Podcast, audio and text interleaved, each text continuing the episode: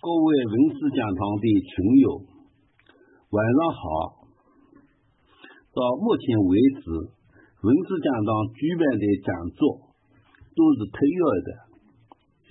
讲堂还有两次特约的讲座，分别由张一杰老师和孙延成老师主讲。估计他们的讲座还需要两三个月的时间。什么时候准备好了，就什么时候开讲。从现在开始，讲堂今日自由讲座阶段。今晚由邱石先生给我们讲座如何搞文革，探讨文革的起因、步骤和形式等重要话题。邱石先生。是北京高校的一位教授，已退休多年，对中国当代史的研究很有兴趣。我对钱石先生率先为大家自由讲座的勇气表示敬意和感谢。自由讲座就是本人申请讲堂配合的讲座。已有三位群友向我申请了自由讲座，我将陆续安排。希望有更多的群友，无论是专家学者还是文革史业余爱好者，请充分利用讲堂这个平台，发表自己的研究成果或心得体会，大家切磋交流。各有收获。如果有的朋友担心实名讲座会有麻烦，可以用笔名讲座。下面请邱日先生讲座。为何搞文革？第一部分：毛泽东为什么要发动文革？文革史的研究者们其说不一。对于这一点。首先，从毛的所说所为加以分析，或许更能接近其真实目的。文革初始，毛亲自上阵，写了题为《我的一张大字报》，文中指斥中央有一个资产阶级司令部，站在反动的资产阶级立场，实行资产阶级专政，将无产阶级轰轰烈烈的文化大革命打下去。联系到一九六二年的右倾和一九六四年行左而实右的错误倾向。岂不是可以发人深省的吗？蒋清也在文革初期称，七千人大会憋了一口气，直到文化大革命才出了这口气。那么，毛的大字报中所说的1962年的右倾和1964年行左而失右的错误倾向，指的是什么呢？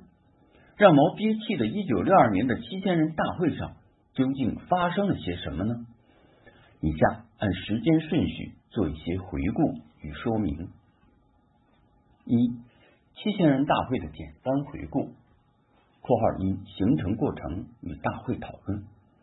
一九六一年十一月中旬，京津沪三大城市粮食问题全面告急，中央一九六二年向全国征购粮食的计划落实不了。这两年地方饿死人不少，征购受到很大抵触。中南局第一书记陶铸提出一个建议，把全国的地委书记找到北京来，中央直接对他们说打通思想。十一月十二日晚上，邓小平将陶铸的提议向毛泽东做了汇报，就决定把参加人员扩大到县委，由中央对大跃进以来的工作做一个总结。后又在邓力群的建议下，增加了全国大厂矿的厂长和党委书记。这就构成了七千人的规模。刘少奇主持起草的报告，既强调了反对分散主义，加强集中统一，又总结了过去的经验教训，强调了把缺点讲透。一九六二年一月七日，刘少奇将报告第一稿呈送毛泽东。一月九日，毛泽东要直接发给大会，征求所有与会人员的意见。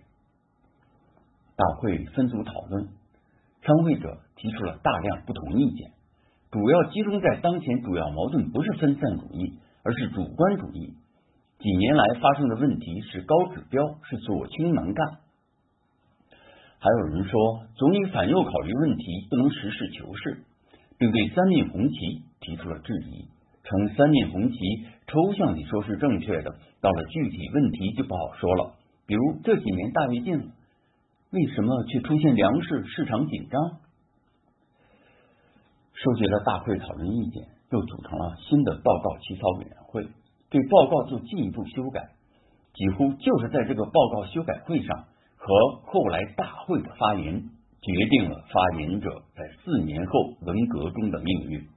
当然，也许是巧合。下面简单介绍一下发言者所说的主旨内容，不对大会做全面的叙述。括号二。主要人物的发言。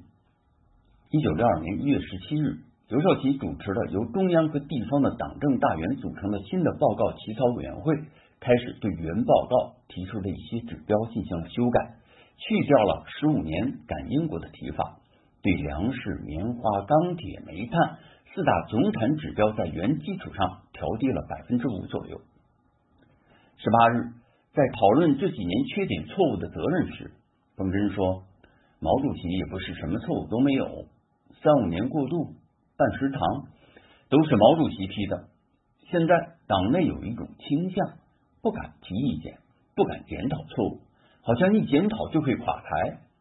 如果毛主席的百分之一、千分之一的错误不检讨，将给我们党留下恶劣印象。邓小平含蓄地支持了彭真，引用了毛的这样一段话说。你们的报告把我写成圣人，圣人是没有的，缺点错误都有，只是占多占少的问题，不怕讲我的缺点。关于彭和邓的发言，周恩来站出来维护毛泽东。他说，讲责任方面要从我们自己身上找原因。目前困难时期要顶住承担责任，全世界都指望我们。主观上的错误。要着重讲违反毛泽东思想，个别问题是我们供给材料情况有问题，应当由我们负责，不能叫毛主席负责。如果不违反三面红旗思想、毛泽东思想，的确成绩会大些。过去几年是浮肿，幸亏主席纠正的早，否则栽的跟头更大，要中风。主席早发现问题，早有准备，是我们犯错误，他一人无法挽住狂澜。现在要全党一心一德，加强集中统一，听烧公的话，听中央的话，中央听毛主席的话，这是当前工作中的主要问题。第二天，一月十九日会议一开始，陈伯达发言说：“彭真关于毛主席的讲话值得研究。我们做了许多乱七八糟的事情，是不是要毛主席负责？是不是要检查毛主席的工作？”现在的根本问题是中央不能集权，农民是相信中央、相信毛主席的，乱搞一气不是主席的政策。彭真又解释说，自己的意思是不要给人一个印象，别人都可以批评，就是毛主席不能批评，这不好。在一月二十七日大会全体会议上，刘少奇做了口头报告，口头报告的提纲。是在大会开始前，经过毛泽东和其他常委传阅同意的。为了维护毛泽东的领导威信，维护毛泽东提出的社会主义建设总路线，刘少奇更是反复重申，不是路线错误，是执行总路线的具体政策、具体工作中犯了错误的话。但刘少奇也说了很多实话。这可能与一九六一年四月二日至五月十五日四十四天在自己家乡的湖南省农村调查有关。四十四天调查，三十三天吃住在农村，他真真切切地感受到了老家农村人们的悲惨生活，主要源于人祸。社员吃不饱饭，病了很多人，死了一些人，田地荒了不少。五月七日下午。刘少奇邀请探子冲部分农民和基层干部到旧居座谈，在谈话中，他首先对这几年的困难承担了责任，说：“我将近四十年没有回家乡了，很想回家看看。回来了，看到乡亲们生活很苦，我们工作做得不好，对不起你们。这次回来，看到这里的工作搞成这个样子，中央有责任要向你们承认错误。显然，农民生存条件的极端恶劣，农村的穷困状况刺激了刘少奇，可能受到良心上的责备，终于以实事求是的态度在大会上说：“我到湖南的一个地方，农民说是三分天灾，七分人祸，你不承认，人家就不服。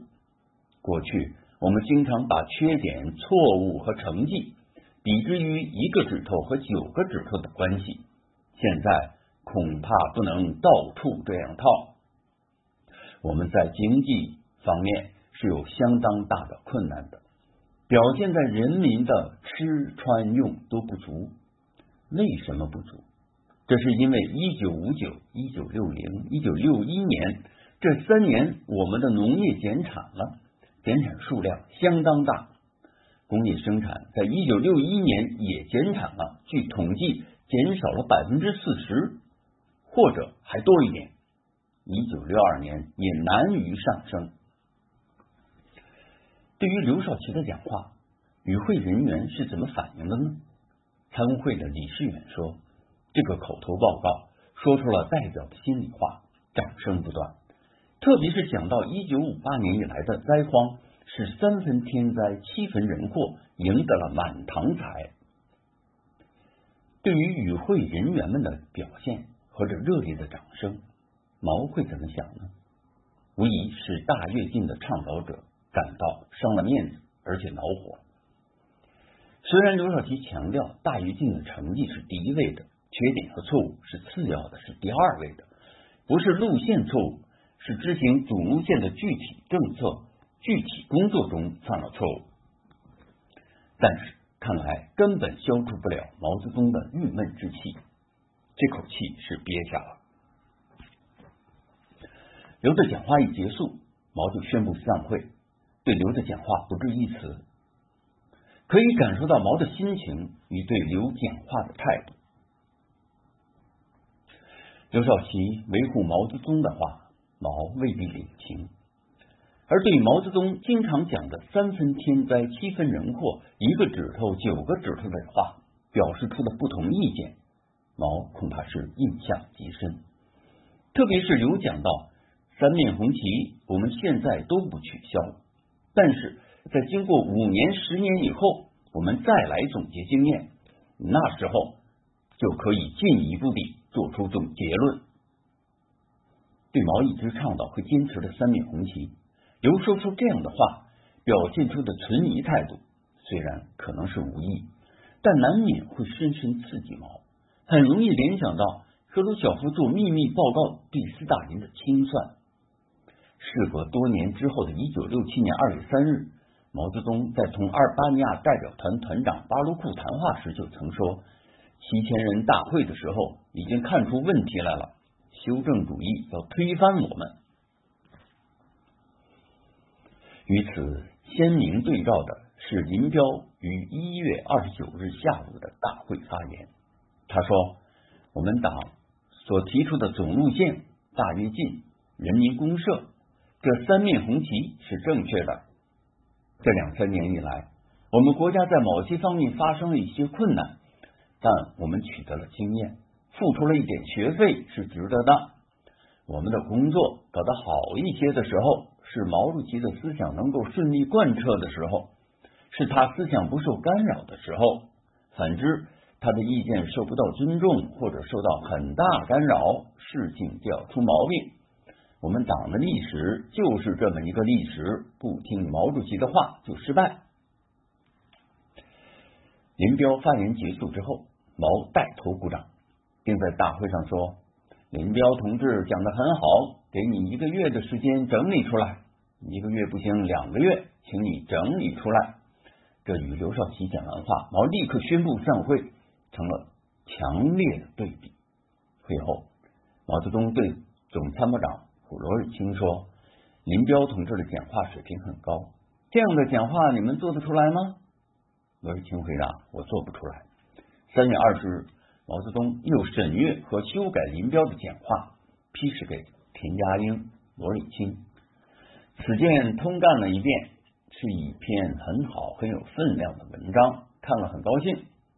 直到一九六五年十一月底，毛泽东还对即将前往苏州看望林彪的罗瑞卿说：“去看看好，要他好好养养，要养的像七千人大会的时候一样，能够做三个钟头的报告。”毛泽东将这话重复了好几遍，可见林在大会的表现留给毛泽东的印象之深之好。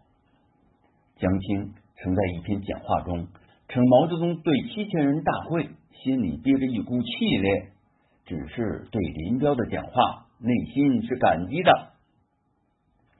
而在大会上，毛让时任中央副主席陈云讲话时，陈云推脱了。说正在搞调研，现在还没有结论。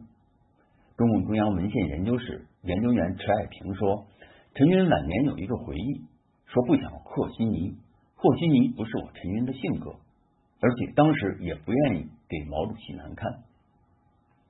一月三十日，毛在大会上讲话，当着七千多名各级干部做了自我批评，强调凡是中央犯的错误，第一个负责的应当是他。对经济工作，他说自己懂得不多，不如刘少奇、周恩来、陈云，甚至包括彭真等等。毛泽东在会上的讲话中捎带出的自我批评是一般的空泛笼统、避重就轻，甚至可以说是有些勉强的、不情愿的。后面讲的话很多是在为自己辩解，是把主要责任推给了下面，但毕竟是做了一个自我批评。这对于被标榜为一项正确伟大的毛，心里肯定是不舒服的。二月六日，邓小平的邓小平的大会讲话没有涉及到三面红旗，主要说了强调民主集中、反对分散主义等等。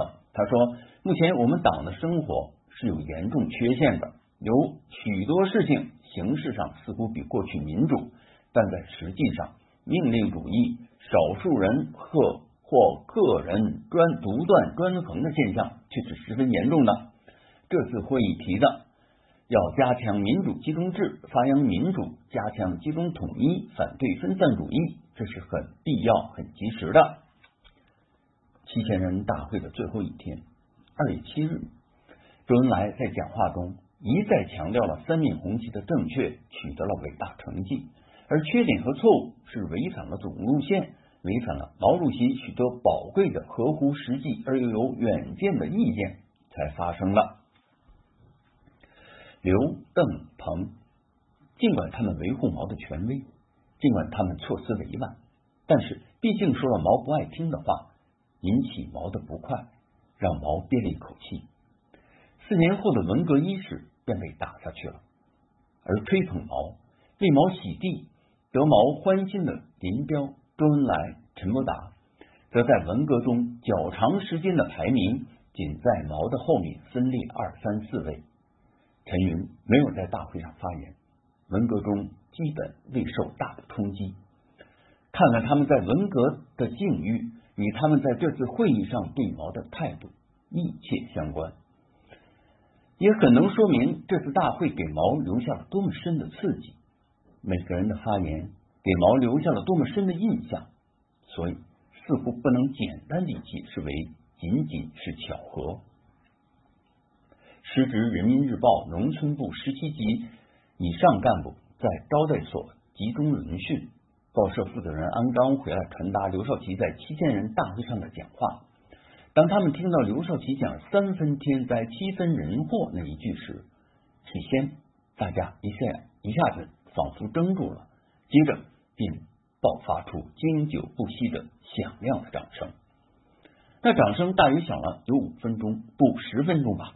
连服务员都跑进屋里来了，以为出了什么大事。可见刘少奇真的说出了人们的心里话。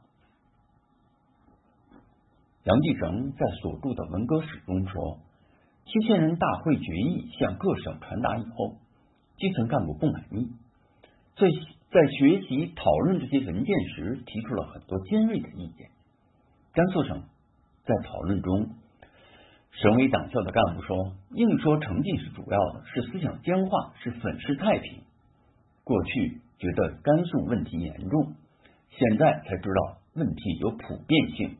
甘肃、河南、山东、安徽等省的问题，其损失三五十年也消除不了。省卫生厅的一个同志说，几年来不仅没有成绩，反而把事情搞坏了，不仅物质上搞坏了，政治道德上也搞坏了。省粮食厅谢先清同志说，毛主席说过粮食多的吃不了，这没有调查研究。主席可能和斯大林一样，晚年犯了主观主义的错误。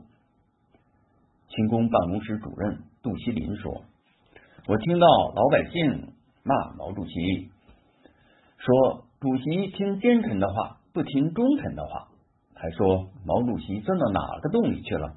下面发生这么多问题，他知道不知道？”党群系统的干部说：“甘肃饿死人，毛主席不会不知道。”全国不知道死了多少人呐！类似甘肃这样的简报，其他省也应该有。毛泽东看了这简报会怎么想？我们无从知道。他会感受到自己一贯正确的伟大光辉形象受到严重影响了吗？他采取了什么应对措施？是自我反省，还是整肃干部？怎么整肃？或许能从他之后搞的阶级斗争。搞的四清运动和文革运动中得到答案。二，一九六二年的右倾（括号一）关于包产到户等所谓的右倾，黄征，中央文献研究室研究员，曾在《凤凰大视野》的栏目中说：“就是说的单干风，就指的是有一些人，中央领导同志主张搞包产到户。”包产到户，现在据回忆的情况说呢，就是陈云是很主张的，邓小平也是同意的，刘少奇也是同意的，但具体工作是由田家英去做，写的起草的一个文件，这当然后来是没有发下去。一九六二年七月二十五日至八月二十四日，中共中央召开北戴河工作会议。一九六二年春节后结束的七千人大会，曾使过热的路线斗争、阶级斗争有所降温。所以，这次中央工作会议的议题是怎样度过困难时期，怎样把粮食生产搞上去。当时，陈云提出在北方分保命田的主张，作为全国财经工作的组长，曾对于城市问题采取了三条措施。一是卖高价糖果和高价饭菜，回笼过多的货币；二是给居民配给黄豆，增加一点蛋白质营养，消除城市中的浮肿病；三是进口一批尼龙袜，让城市居民有袜子穿。这次陈云又做出了两点估计：第一，饿死人的问题可以解决；第二，不过还要饿死一批人。要实行紧急的断然措施，北方一些地方分一块保命田给农民自己动手解决吃饭问题。会上，主管农村工作的邓子恢还提出包产到户的农业生产责任制问题。中南组包括广东、广西、湖南、湖北、河南五省，讨论实行田间管理包工到户的办法。大田农活仍由集体干，田间管理包工到户。其他几个大组基本同意广东的田间管理包工到户的办法，只有东北组根据当地人少地多的实际情况，认为一户包不了大片田间管理农活。总之，没有反对的意见。（括号二）重提阶级斗争。就在大家集中精力讨论如何解决经济上的困难的时候，毛泽东的讲话突然改变了会议的风向。他大讲阶级斗争的形式，号召阶级斗争要年年讲、月月讲、日日讲，以阶级斗争为纲。这个讲话是针对各组光讲经济问题不讲阶级斗争问题做出的尖锐批评，也是批评邓子恢的包产到户责任制。于是。会议立即转向批判包产到户当干风。在八月九日的中心小组会上，毛的不满也溢于言表。他说：“你们压了我几年了吗？你们黑暗讲了几年了吗？说集体没有优越性，这不是压我。在随后九月的八届十中全会上，毛就大讲阶级斗争，再一次批判了所谓单干风、翻案风、黑暗风，批判了王家祥在外交政策上的对外援助应当实事求是、量力而行的主张，又强调提出了千万不要忘记阶级斗争的号召，还批判了小说刘志丹。读了康生递的一个条子，利用小说进行反党活动是一大发明，并且说，凡是要推翻一个政权，总是要先造成舆论，总要先做以意识形态方面的工作，不论革命反革命都是如此。此次会议还成立了两审查委员会，分别对彭德怀、习仲勋的所谓反党集团案进行审查。关于毛批判的所谓单干风，在前不久的七千人大会上，安徽省委书记曾希圣就因此遭到了批判，因为积极推动大跃进给安徽带来巨大损失。于是，从一九六六年一九六零年下半年起，曾希圣在安徽倡导了责任田。就这个问题，曾希圣几次向毛泽东做了汇报，毛没有反对，毛泽东甚至表示。你们认为没有毛病就可以普遍推广。如果责任田确有好处，可以多搞一些。责任田受到了农民热烈欢迎，实践证明这确实是一个能够使农民度过饥荒的有效途径。一九六一年十二月，毛泽东到无锡与地方领导座谈，又打电话叫来曾希圣，对他说：“生产已经恢复，是否把这个办法指责任田变回来？”曾希圣恳求道：“群众刚刚尝到甜头，再让群众搞一段时间。”毛泽东仍然没有表示反对。但在一九六二年二月，即所谓七千人大会期间，批判曾希圣领导的安徽省搞的责任田是单干，是复辟资本主义，而且安徽在大跃进期间饿死人甚多，是犯了方向性的错误。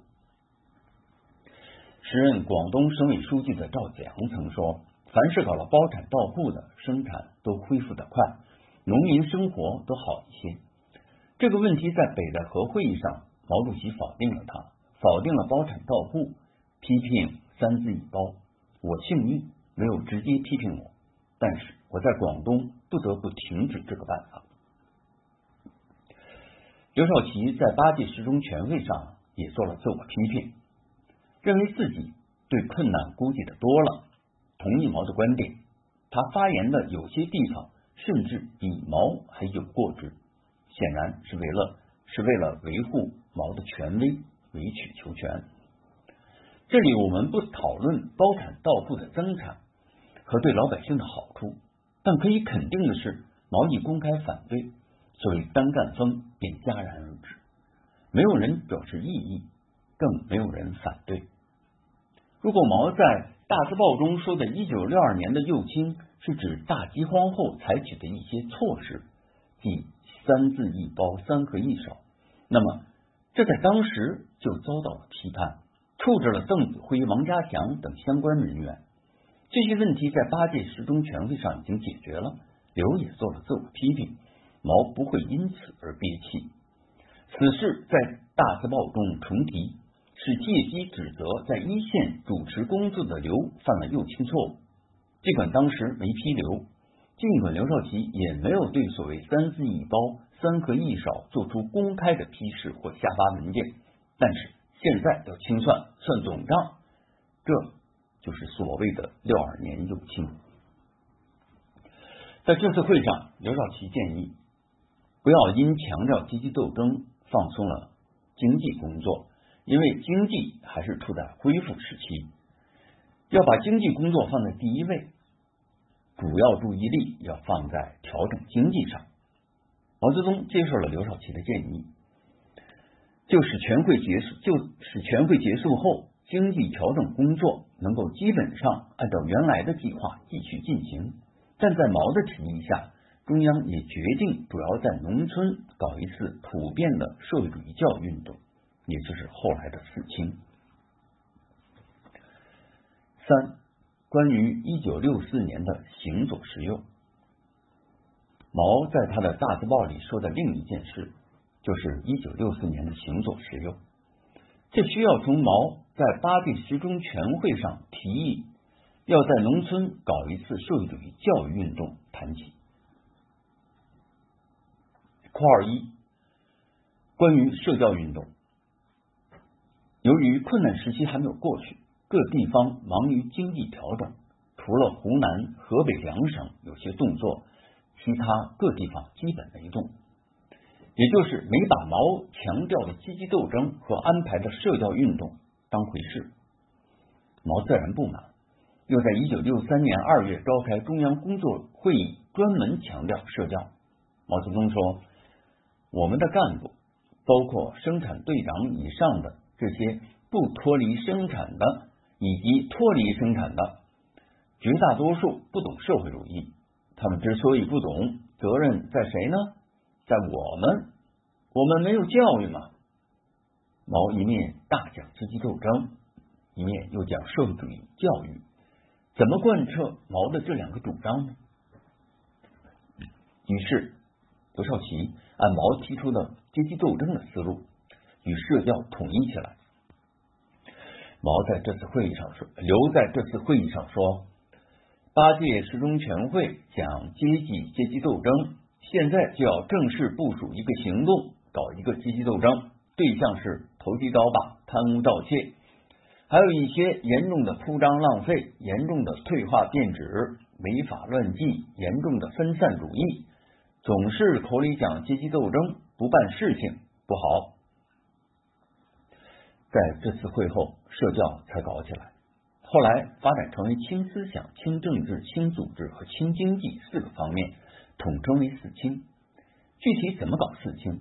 毛让彭真等人起草了一个中共中央关于农村问题的决定，即前十条。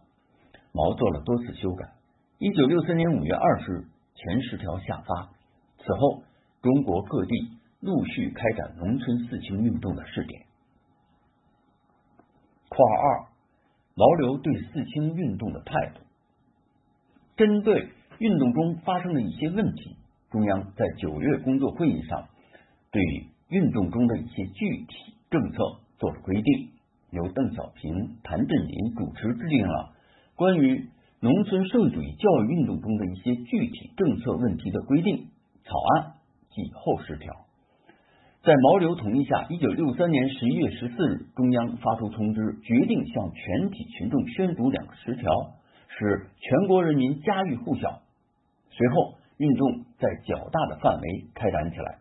刘为表示对运动的支持，也为了掌握第一手资料，一九六三年十一月，刘派王光美下去搞刺青。一九六四年五月十五日至六月十七日，中共中央在北京召开了工作会议，主要研究了四清运动。毛在会上认为，中国要出修正主义，要防止中国出赫鲁晓夫。一九六四年七月五日，王光美向河北省委工作会议做了汇报，即桃园经验报告。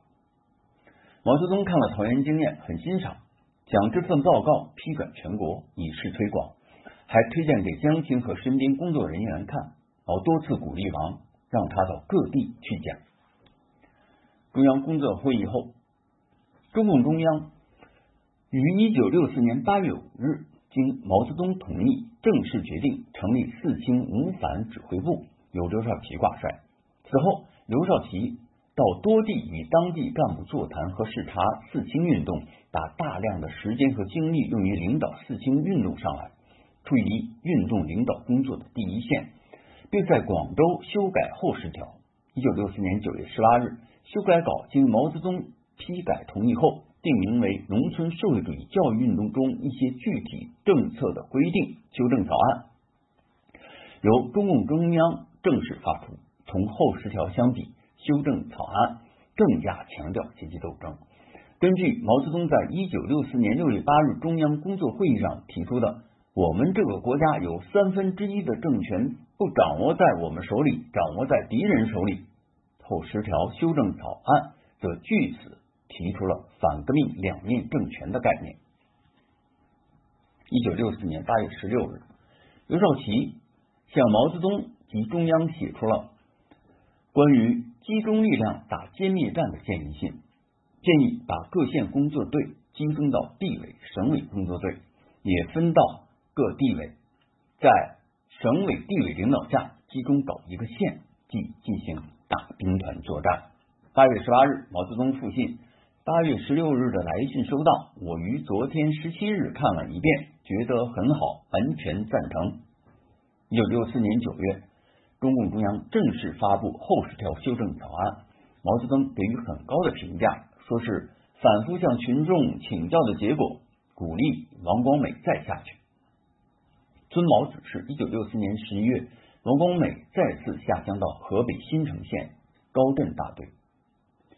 毛对四清运动一些文件的批示，除了照办照发外，无论对刘少奇的一些来信。还是对王任重、高阳文等大员们的报告，都表示了赞许的态度。截止到一九六四年底以前，运动的开展似乎异常顺利。应该说，刘少奇很好的贯彻了毛泽东关于搞四清的指示，看不出毛刘对于四清运动的分歧。尽管有些研究文章认为毛对刘的支持，对王光美的桃园经验的认可。和对刘的大兵团作战的做法是有保留的，甚至不满是有迹象的。但就公开的文件、公开的场合，大体大体上表现的是刘按照毛的旨意做，和毛对刘的认可或支持。四清运动本来就是左倾思潮的产物，而这一时期又不断强调反右倾。从而使运动出现打击面过宽、斗争过火等严重局面，群众打骂、体罚干部的问题也比较严重。有些地方发生了自杀性事件，如北京市郊区自开展社会主义教育运动至一九六四年一月二十三日，先后发生自杀事件四十起。所以到一九六四年底以前，一直还是左的很，看不出来毛在大字报中说的“一九六四年行左”。而实右的问题。括号三，高级干部在四清运动中的表现。毛泽东提倡蹲点，响应者寥寥。刘对那些借故推脱不肯下去的人很不留情面。一九六四年夏，他指名道姓批评了许多高级干部，例如他狠批了江苏省省委第一书记姜卫清，姜卫清为此还做了检查。各省大员纷纷表示学习了刘少奇给姜卫清的信，对照自己做了自我批评，积极行动下去蹲点。刘还要中央组织部部长安子文下文，不下去不能当中央委员，不能当省地委书记，不能当部长司局长。不多日子，一百八十多位正副部长，一千多位司局长都下去了。毛泽东知道后，在几个省讲：“我多次叫你们下去蹲点，你们不听。”少奇一句话，你们都下去了，还是少奇厉害。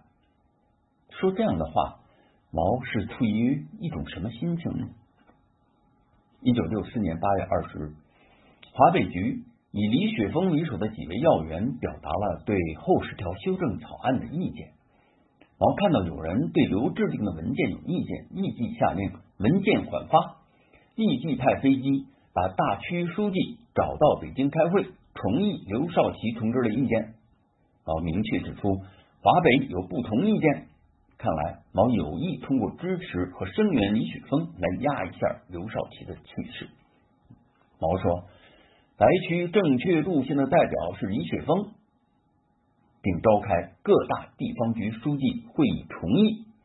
本来刘少奇的白区正确路线的代表是中共七大上确定的。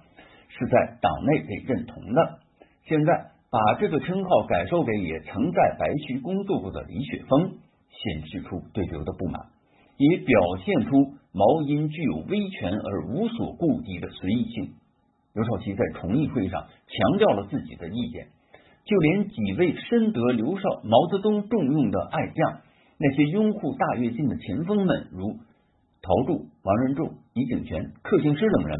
也都纷纷支持刘少奇的主张，无视或没有揣测毛的用毛的用意。结果，有意见的华北大员李雪峰只好在会上做了检讨性发言。这次重议会议的重议，这次重议文件的会议，非但没有显示出刘少奇制定的文件有什么错误，反而进一步认定了刘的正确性。不但没有达到削弱刘的目的，却多少有点让毛失了面子。一九六四年八月五日，经毛泽东同意，中共中央决定成立了由刘刘少奇挂帅的四清五反指挥部以后，各省级地方大员积极响应，全面落实刘制定的有关文件精神，毛一时成了局外人。一九六四年八月初，山东省委举行工作会议，中心议题就是讨论少奇同志的指示和王光美同志恩典经验的介绍。河南省委三级干部会议一致拥护少奇同志关于社会主义教育运动的指示，采取集中优势兵力打歼灭战的办法开展四清运动。一九六四年七月十七日到八月十二日，福建省委举行省委扩大会议，专门讨论刘的讲话，与会者对照流动讲话，检查他们不敢发动群众的各种问题。一九六四年十月至十一月。刘兰涛、陶铸、张平化、王任重等各地大员纷纷在党内做报告，大谈他们如何通过学习少奇同志指示，创造出指导四清运动的经验。他们所做的报告既有理论色彩，又有阶级斗争如何尖锐激烈的生动实例。王任重在十一月十五日湖北省农村社教工作会议上还说，少奇同志给姜卫清同志信里批提出的批评，对我们也完全适合。而他本人则经过蹲点，找到了为什么会出现和平演变和反革命两面政权的原因。高华在谈贵州四清一文中说，刘少奇跟毛的时间长了，早学来毛的一套。搞运动总要拿几个人开刀以壮声威。一九六四年四清时被撤职的省级干部是贵州省委第一书记周林。困难时期，周林主政的贵州饿死人不少，像曾希圣一样，在一九六一年搞过责任田，对濒临饿死的农民实行过一些宽松的政策，头上有小辫子，于是被刘选上了。一九六五年一月，毛找到北京参加。中央工作会议的西南局几个负责人谈话，当知道贵州省委第一书记周林被撤职后，毛当即对西南对西南局第一书记李景泉下令，立即撤回中南西南局四清工作团，贵州省委周林复职。李景全建议周林在贵州已经搞臭了，不宜再回去，把毛的话挡了回去。从以上看来。显然，在四清运动中，在高级干部的心目中，刘刘少奇的威权威高涨，而毛却有所边缘化。这恐怕是毛没有料、没有想到的，也是不愿意看到的结果。毛不能容忍刘的权威日益高涨，他要回到运动的中心，亲自出马，以遏制刘的威望急速上升的势头。括号四导流序曲。一九六四年十二月十五日至二十八日，中央政治局利用各地主要负责人集中在北京参加三届全国人大一次会议的机会，举行中央工作会议，集中讨论城乡社会主义教育运动中的一些问题。在这次会议上，刘对毛关于运动的一些提法表示了不同意见，在公开场合质疑毛的看法。是挑战毛的权威，是毛不能接受的。这也给了毛刘，这也给了毛一个机会，公开挑明了对刘的不满。刘的不同意见，主要是对于四清运动的主要矛盾和重点的提法。毛泽东讲的是抓敌我矛盾，重点是整走资本主义道路的当权派。这一下，四个清干部都变成敌我矛盾了。刘少奇不同意这一提法，认为四清运动中各种矛盾交叉在一起，很复杂，还是一切从实际出发，有什么矛盾解决什么矛盾的好，不能都上升为敌我矛盾。毛泽东严厉的说：“我们这个运动叫社会主义教育运动，不是什么四清四不清运动，什么多种矛盾交叉的运动，哪有那么多交叉？所谓四清四不清，什么社会里都能整，党内外矛盾交叉，什么党都能用，没有说明矛盾的性质，不是别的什么主义教育运动，是社会主义的教育运动。重点是整党内走资本主义道路的当权派。刘少奇表示不解，请教似的问：“对于这个派，我总是理解不了。走资本主义道路的人有，但资本资产阶级都要消亡了，怎么可能有什么派？一讲到派，人就太多了，不是到处都有敌我矛盾。煤炭部、冶金部，哪个是走资本主义道路的当权派？”毛泽东不假思索地说：“张灵芝就是。”刘少奇不敢再问了，因为在当时的情况下，毛点了谁的名，谁就要倒了。查了一下张灵芝的生平，没有发现他与毛和刘有直接的交集，或者说没有得罪过毛。这种脱口而出点了张灵芝的名字，完全是对刘少奇质问的气恼的回应。一些领导人物即使做出了惊天动地的大事，人性的弱点甚至比常人更严重，因为有权有势，往往会表现的更肆无忌惮。果然，文革伊始，张灵芝首当其冲，惨遭酷刑拷打，成为第一位死于革命运动的部长级高干。这是后话。一九六四年十二月二十六日。是毛泽东七十一岁生日，当晚，毛在人民大会堂老北京厅请了一些人吃饭，名单是毛亲自定的。席间他说：“不能光吃饭，还要讲讲话呀。有些人摸到一点东西就翘尾巴，这不好。摸到一点不要翘，摸到两点三点也不要翘。有人搞独立王国，尾巴翘得很高。”陶铸后来说。我们那时候哪敢往少奇身上想啊？显然，毛甩的闲话针对的是刘少奇，是在放风，对刘的不满溢于言表。此后的会议上，毛对自己即使曾经支持过刘的一些做法，也大加指责。对于十二月二十四日和二十七日刚刚批示过的照办照发的关于社教运动的十七条文件。毛在十二月三十一日又令撤回销毁。虽然这个文件已经加进了毛提出的关于运动性质是社会主义同资本主义的矛盾和重点整那些走资本主义道路的当权派的内容，但毛意犹未尽，又主持制定了二十三条，直接针对刘少奇，增加了批判刘少奇四清与四不清的矛盾和党内外矛盾交叉的提法。指出这不是马克思列宁主义的，强调了这次运动的重点是整党内这些走资本主义道路的当权派。这段话虽然没点刘少奇的名，而且刘不再坚持自己的意见，也接受了毛的提法，但以刘少奇当时所处的地位，的确在党内高层影响很大。会议期间，朱德、贺龙等人找到刘少奇。希望他顾全大局，要谨慎，要尊重毛泽东。中组部部长安子文受政治局和书记处多数人的委托，面见刘少奇进言，不要和毛发生矛盾。刘接受了大家的意见。本来关于矛盾的两种提法，对于搞四清运动，并没有本质的原则性的区别。一月十三日下午，开了一个党内生活会。请周恩来、邓小平、彭真、贺龙、陈毅、罗瑞卿、陈伯达、李井泉等多人参加。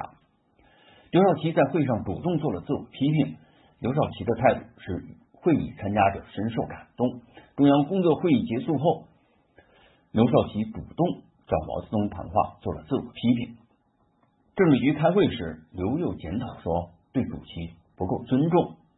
毛说：“这不是尊重不尊重的问题。”而是马克思主义同修正主义的问题，在原则问题上，我是从来不会让步的。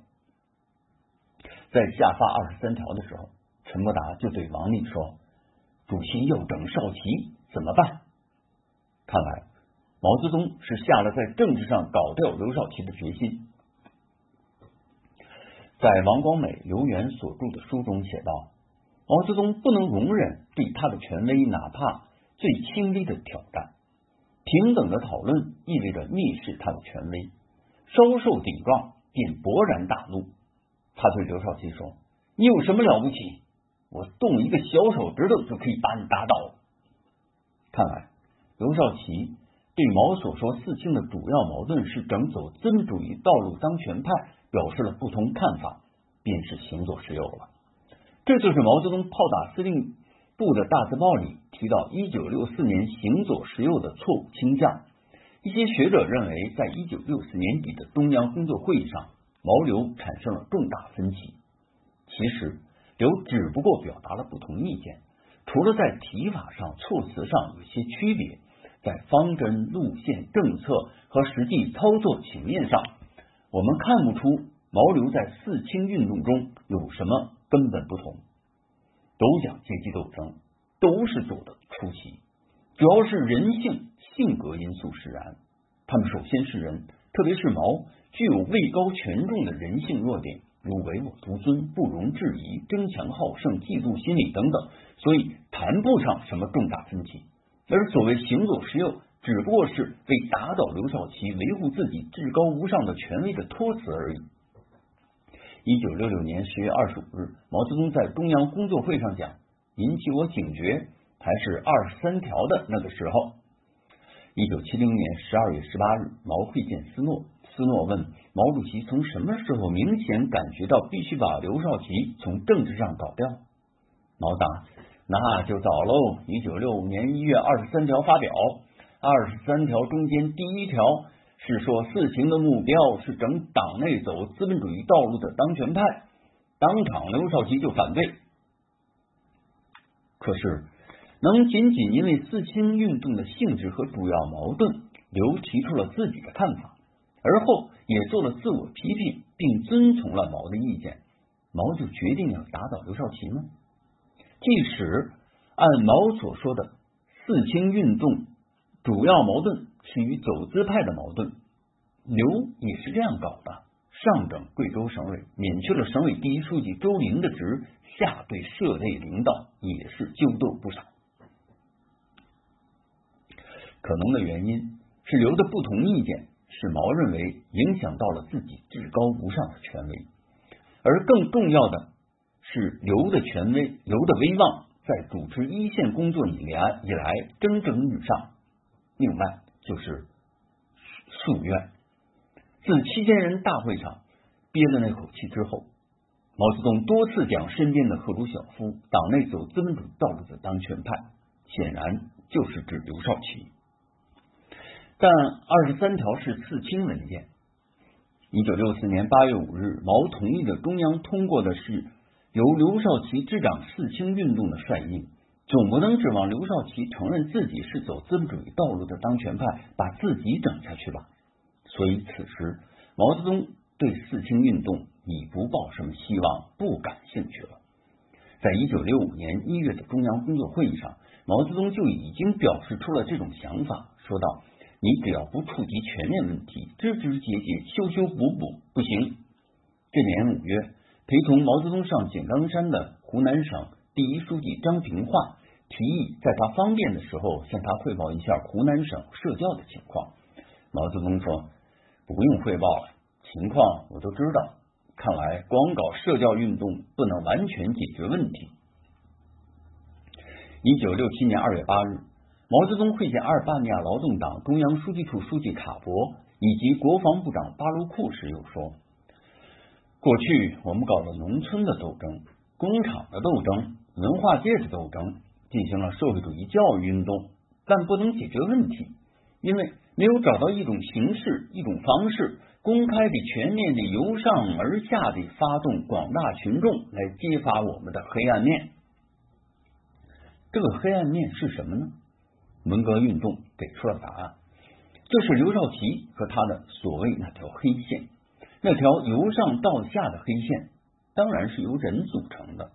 运动就是整人，曾任中共中央办公厅副主任、铁道部副部长李杰国和曾任铁道部党组纪检副书记的穆春龙都认为，毛发动文革不是为了反修防修，而是有预谋、有意识整人，以整人开始，以整人告终，排斥他所不放心的人。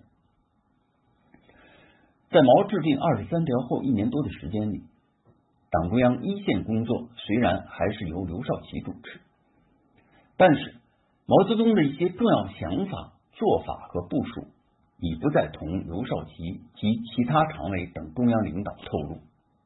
一场以文化大革命为名的整走资派、清理当权派的运动正在酝酿中。一年半以后，文革爆发了。欢迎使用闪电音频格式转换器，您身边好用的音频处理助手。第二部分，综前所述，打倒刘少奇是毛泽东的既定方针。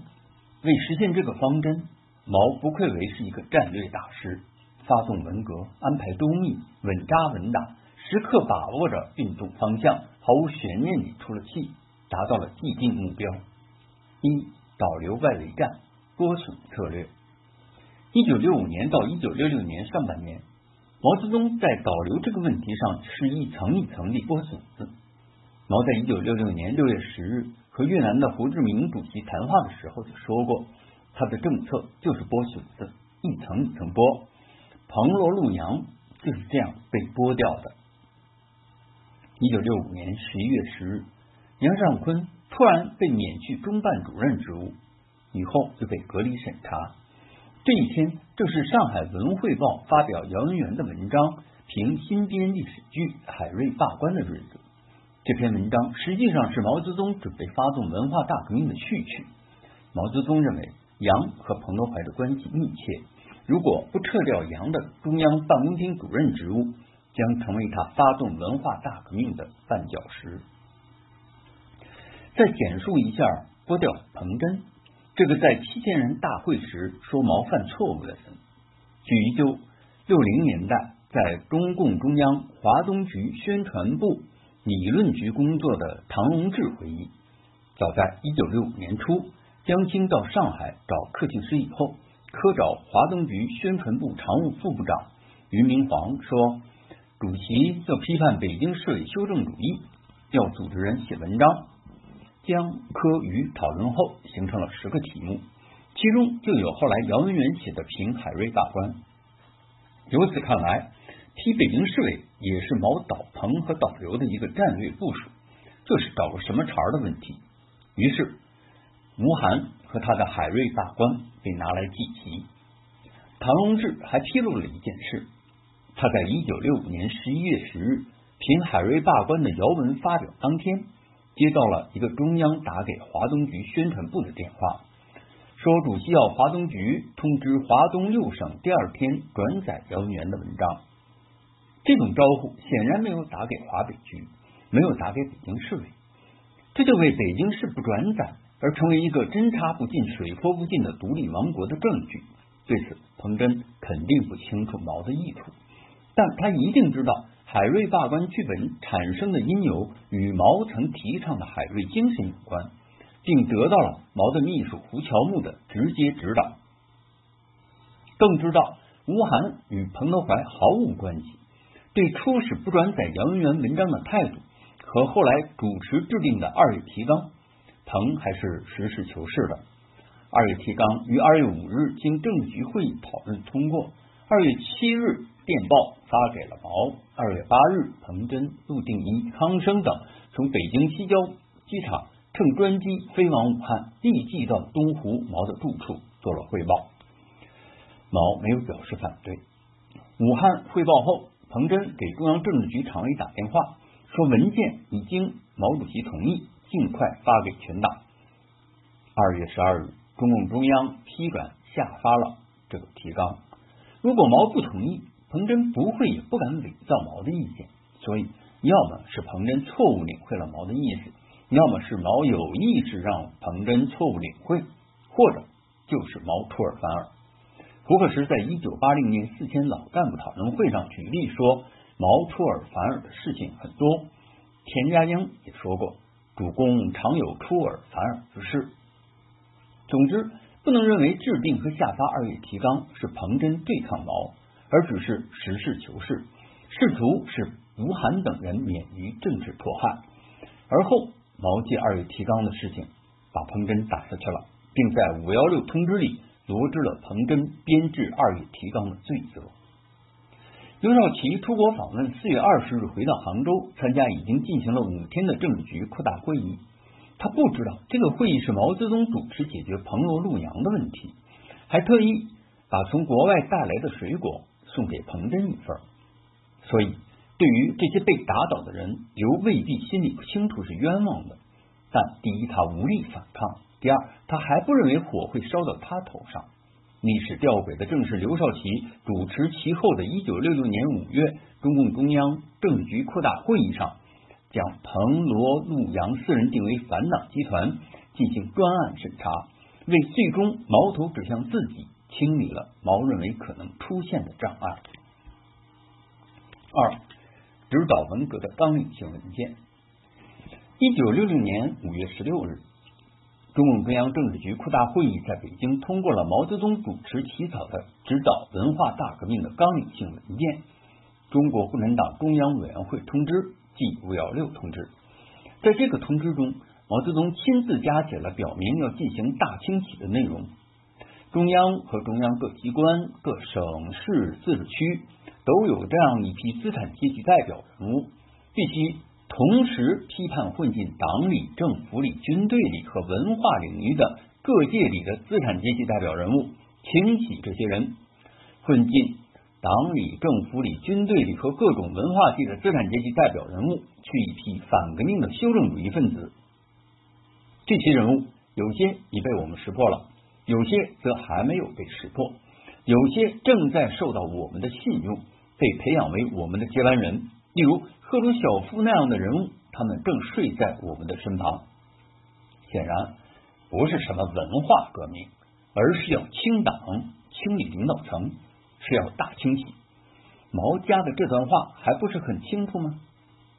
一九六六年八月一日，毛主持了八届十一中全会，又通过了关于无产阶级文化大革命决定第十六条。这是继五幺六通知后指导文化大革命的又一个纲领性文件。决定说，当前开展的无产阶级文化大革命是一场触及人们灵魂的大革命，是我国社会主义革命发展的一个更深入、更广阔的新阶段。在当前，我们的目的是斗垮走资本主义道路的当权派。一九六六年八月七日，毛泽东的炮打司令部，我的一张大字报。作为八届十一中全会文件印发给会议代表，虽然没有点名，但矛头直指刘少奇。文革的目的是什么？为什么要搞文革？毛主席制定的五幺六通知和十六条这些纲领性文件及矛头直指刘少奇的大字报，已经做了很好的说明，就是要清洗刘少奇及刘少奇这条线上的人。当然，不能直说，便冠以了。中央和中央各机关、各省市自治区中这样一批资产阶级代表人物，以后发生的事实也证明了这一点。但是，还是有学者提出了很多疑问，对为什么搞文革提出了很多看法，如文革为什么要采取这样的运动形式？文革是权力之争吗？文革有没有毛要建立一个理想社会的因素？因此。还是有必要做一些具体讨论。三，文革运动初期的步骤与形式。括号一工作组问题。小一派工作组，毛指责刘少奇犯错误并最终打倒刘，就是以刘派工作组为突破口。以往搞的多次运动，无一例外是在党组织或工作组的领导下进行的。这是搞运动的固有模式。文革伊始，大学、中学的领导干部立即被成为被冲击、被批斗的对象。学校党组织和行政领导陷于瘫痪，乱斗乱揪的现象普遍发生，校园秩序一片混乱，处于无政府状态。在这种情况下，派工作组去领导运动，无疑是理所当然的选择。派工作组是在刘少奇主持的中央政治局常委扩大会上讨论决定的，是中央集体领导做出的决定，组织手续上是完全符合党的集体领导制度的。小二，毛对派工作组的态度。派工作组，毛女士知情和同意的。如一九六六年五月三十日，刘少奇、周恩来、邓小平联名致信毛泽东，书面请示派工作组去人民日报社一事。拟组织临时工作组，在陈伯达同志直接领导下，到报馆掌握报纸每天的版面，同时指导新华社和广播电台的对外新闻。这封请示信是刘少奇起草的，毛泽东在请示信上批示同意这样做。刘少奇等于当日进驻人民日报社。虽然有研究者认为这是为了控制报纸的发稿权，与进驻一般单位的工作组不同，但派工作组的这种形式是相同的。六月一日，以张春谦为组长的工作组。于晚十点多钟进驻北京大学，并明确宣布工作组代行党委职权。这一消息于六月三日由新华社向全国广播。电讯稿是周恩来起草的。工作组原来是以华北局名誉派的，电讯稿中改称中共新改组的北京市委决定。毛泽东看了这条新华社电讯稿，并表示同意。从六月五日至六月中旬，北京新市委向北京地区的绝大多数大专院校和部分中学派驻了工作组。毛泽东在外地的期间，为了确保准确执行毛的指示，刘少奇还是每周向毛书面汇报工作一次，并不断有各种材料报送给他。派工作组的情况，他是知道的。吴德在回忆录中也说，当时毛主席不在北京，刘少奇将派工作组的决定报告了毛主席，并得到了毛主席的同意。在北京的中央文革小组更是对派出工作组的情况一清二楚，这也必然是毛获得信息的一个通道。刘少奇、周恩来、邓小平等于六月九日专程去杭州向毛泽东汇报运动情况，并在毛泽东主持下。讨论了文化大革命问题，讨论中没有专门议论派不派工作组，更没有形成明确的意见。只是毛泽东在议论时说，派工作组太快了，并不好，没有准备，不如让他乱一下，混战一场，情况清楚了再派。但这时工作组基本上已经派出，毛没有要求把工作组撤回来。毛泽东这样讲了之后。刘少奇是努力紧跟的。六月十四日，刘少奇在北京主持中央政治局常委扩大会议，讨论运动情况。他在会上讲到，中学工作组是团中央去的，有的是好的，能与学生三同同吃同住同工作；不好的应该撤回。他还说，工作组派下去被人赶回，证明他不行吗？乱就好吗？小三对刘少奇的发难，搞运动就会有不同意见。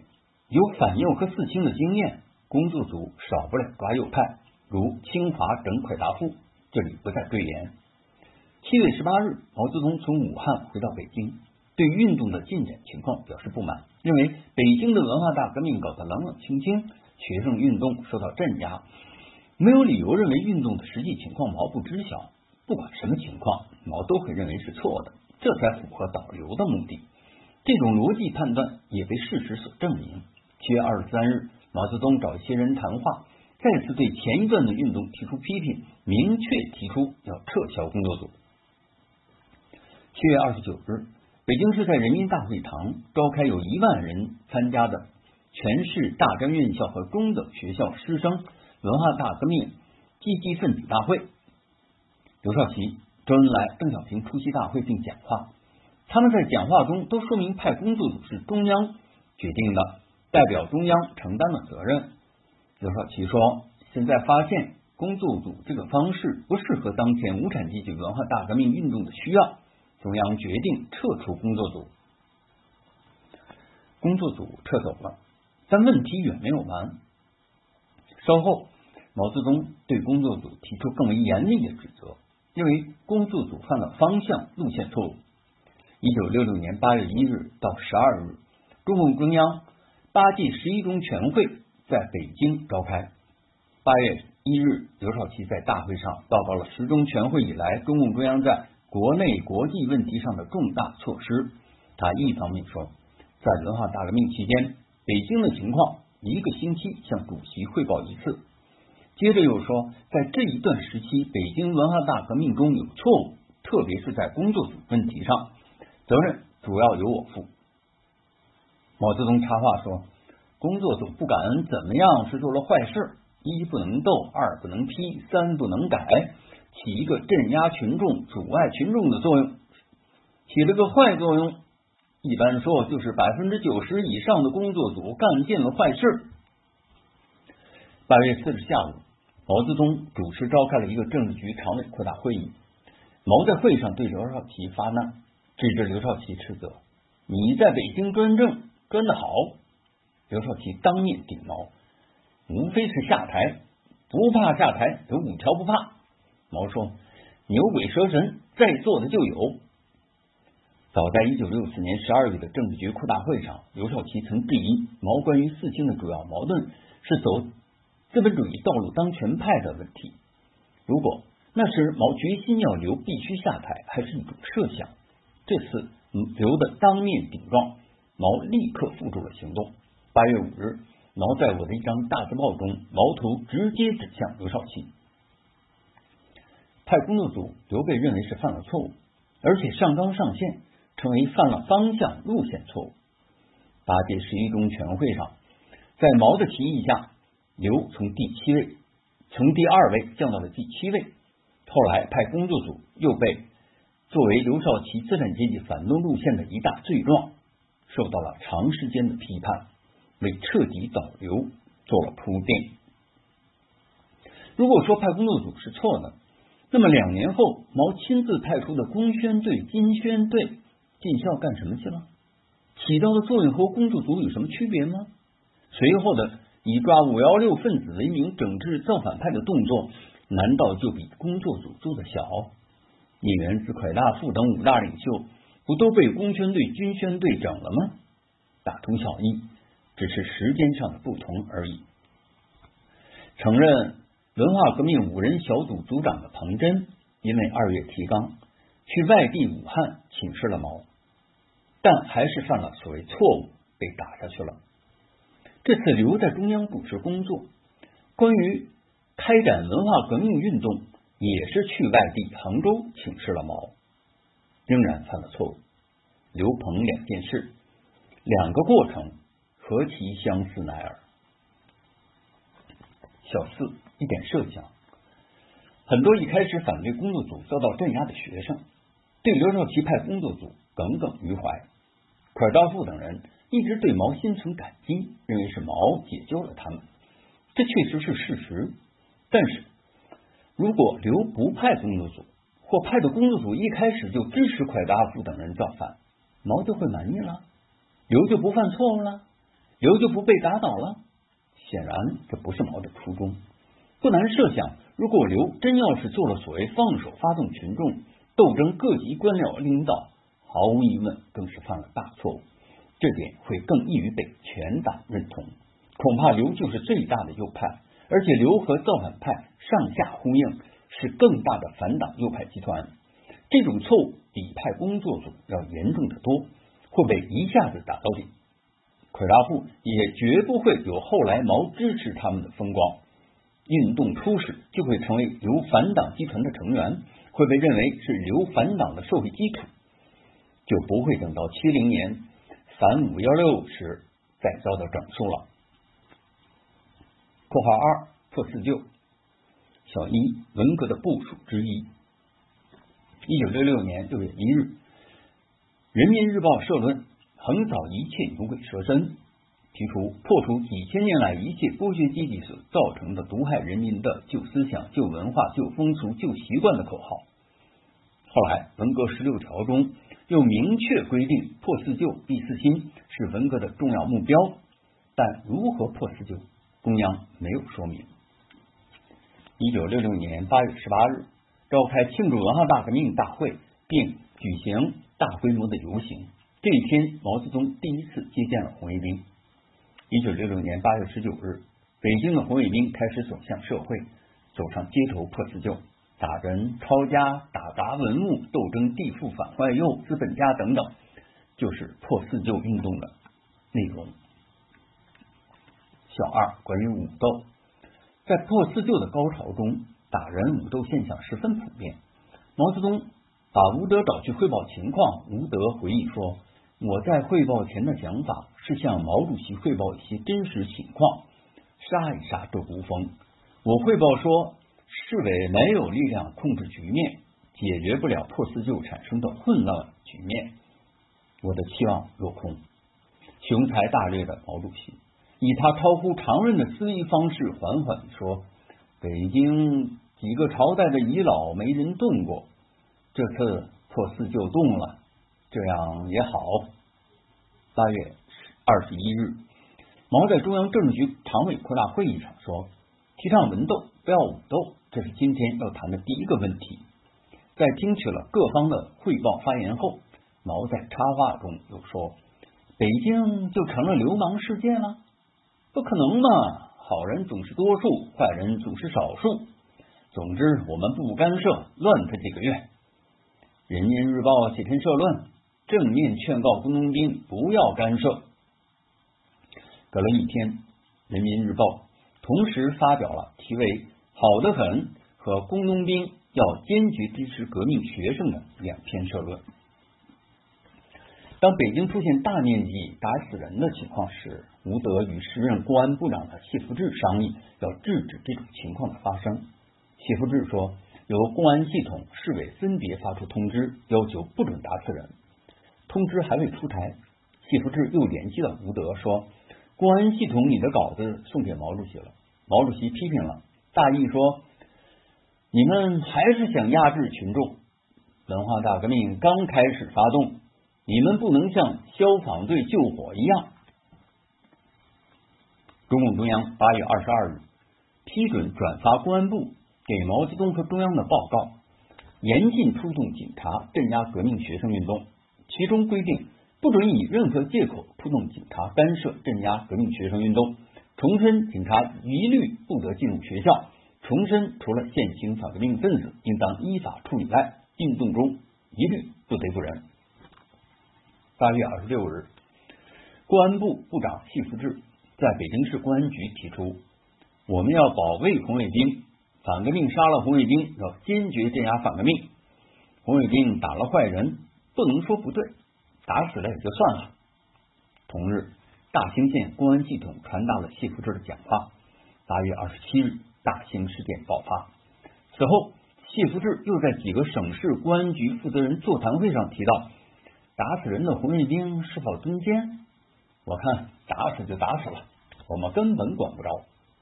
一个省的公安局长问：“拘捕起来总可以吧？”谢回答：“如果你把打人的人扣留起来，捕起来。”你们就要犯错误。据《北京日报》一九八零年十二月二十日报道，一九六六年八月至九月的四十天里，红卫兵在北京一地即打死一千七百七十二人。虽然在十六条中指出要用文斗，不用武斗，但毛对于打人的态度暧昧，前后说法矛盾，没有明令反对。反而认为禁止打人是压制群众，总之给人的感觉是纵容，这也就有了谢福志揣测和明白上意，并得到毛的批准，对红卫中对红卫兵中许多严重破坏社会秩序、打砸抢甚至打死人的不法行为，命令公安系统不得干涉。这种纵容的态度，实际上是变相的鼓动。破四旧打杀之风，使社会各方面惶惶不安。为防事态进一步恶化，《人民日报》于九月五日又发表了社论：“用文斗不用武斗。”这对红卫兵的极端行为产生了一些约束作用。但既然要红卫兵充当革命急先锋，以更进一步发动文化大革命，这种作用只能是相当微弱和暂时的。在《吴德口述十年风雨记事》我在北京工作的一件一段一些经历一书中说，不断传来打死人的消息使我发愁。十月份，我又找到周总理和中央文革小组，一直到十月十八日，中央文革小组才同意市委发布重要通告。北京市委的重要通告是一九六六年十月十八日发出的，通告严禁私设拘留所，私自抓人拷打。但这并没有遏制住武斗打人的现象，只是社会上大面积打死人的情况有所收敛。小三，破四旧对于文革运动的作用。破四旧是指破旧思想、旧文化、旧风俗、旧习惯。这当然不是毛搞文革的主旨。毛的兴趣在于发动群众斗组织派，但毕竟是称作文化大革命。首先要跟文化沾点边，这样才名正言顺，而且也正好动动那些几个朝代的遗老，所以毛没有反对和制止，而且在客观上，破四旧这种运动模式、这种批斗模式、这种天下大乱的社会形态，对文革运动的进一步开展所起的示范作用，应该是文革的发动者所乐见的。破四旧。特别是运动中的批斗打人的残酷性，造成强烈的震慑作用，社会笼罩在红色恐怖之中。任何挨斗的人不可能有些许的不满和反抗，否则会招致更强烈的暴力，造成这种人人自危的高压态势，显然有利于文革发动者把控运动的发展。破四旧中，红卫兵的行为是对走资派。造反的预演是斗走资派的过渡，在最高领导的支持和纵容下，使整个社会认同了无法无天、造反有理的理念，并付诸实践。破四旧或许影响了纠走资派，但毛从来没有制止破四旧，而是利用红卫兵对社会的冲击，显示出基层的群众力量。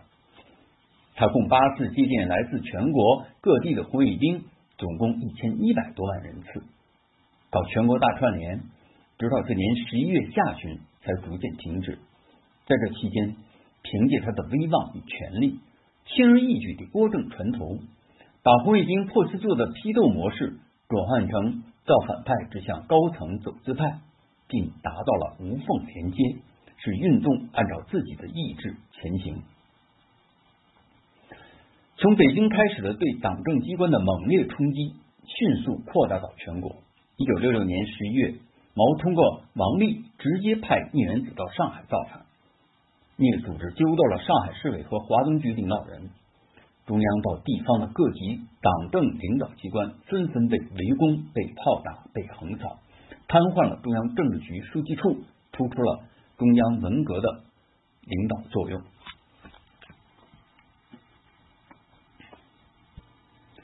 这期间，无论来自基层的联动，还是来自高层的二元逆流，对文革大方向的不满和干扰，都被毛泽东态度鲜明、行动果断、轻而易举地解决了。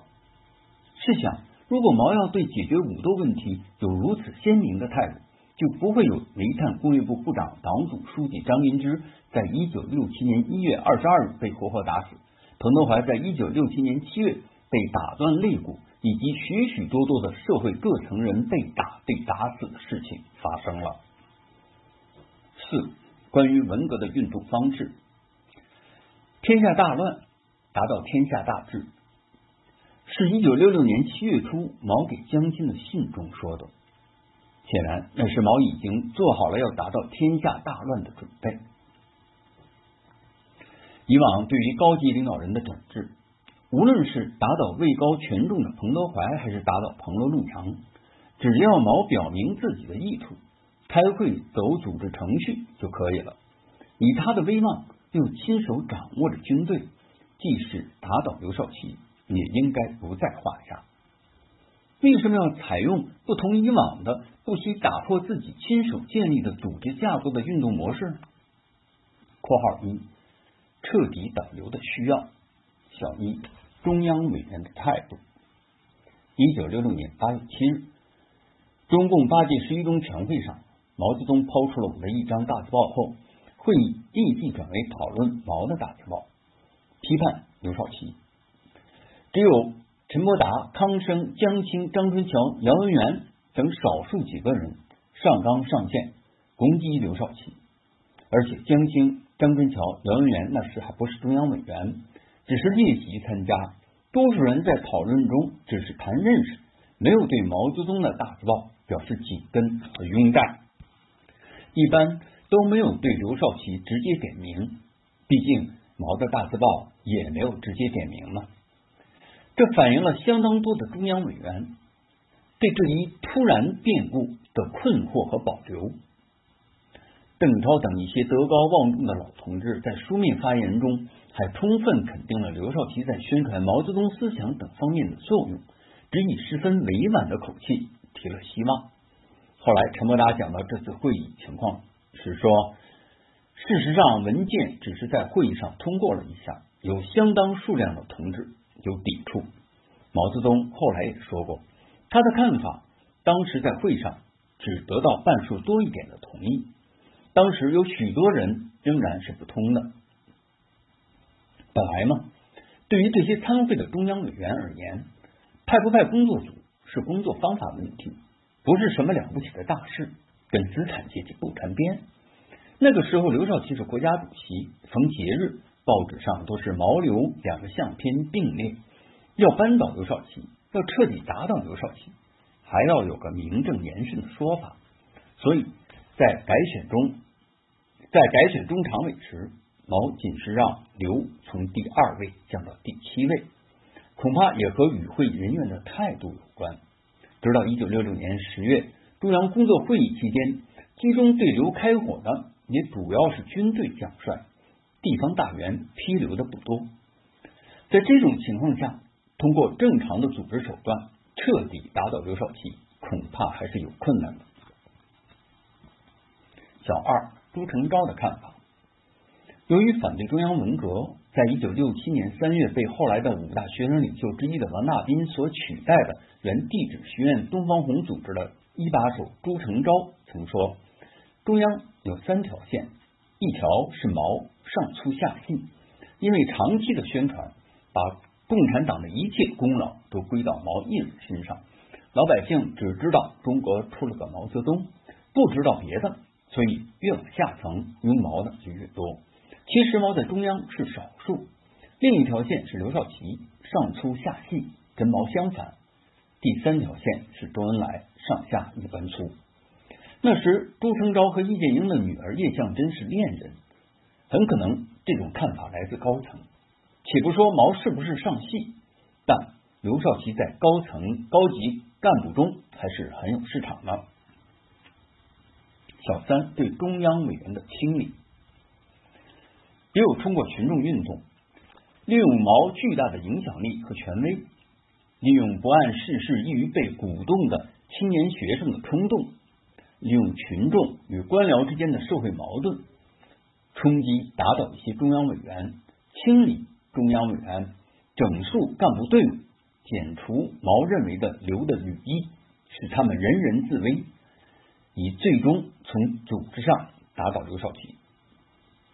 事实确实如此。八届十二中全会的重要议题就是从组织上彻底导流。八届中央委员九十七人，候补委员七十三人。除正常因病去世的十人之外，通过两年文革运动，因叛徒、特务、里通外国、反党分子等问题，大部分被打倒或靠边站。能参加十二中全会的只剩五十九人，是。八届中央委员和候补委员，其中有些还是临时从牛棚里解放出来的。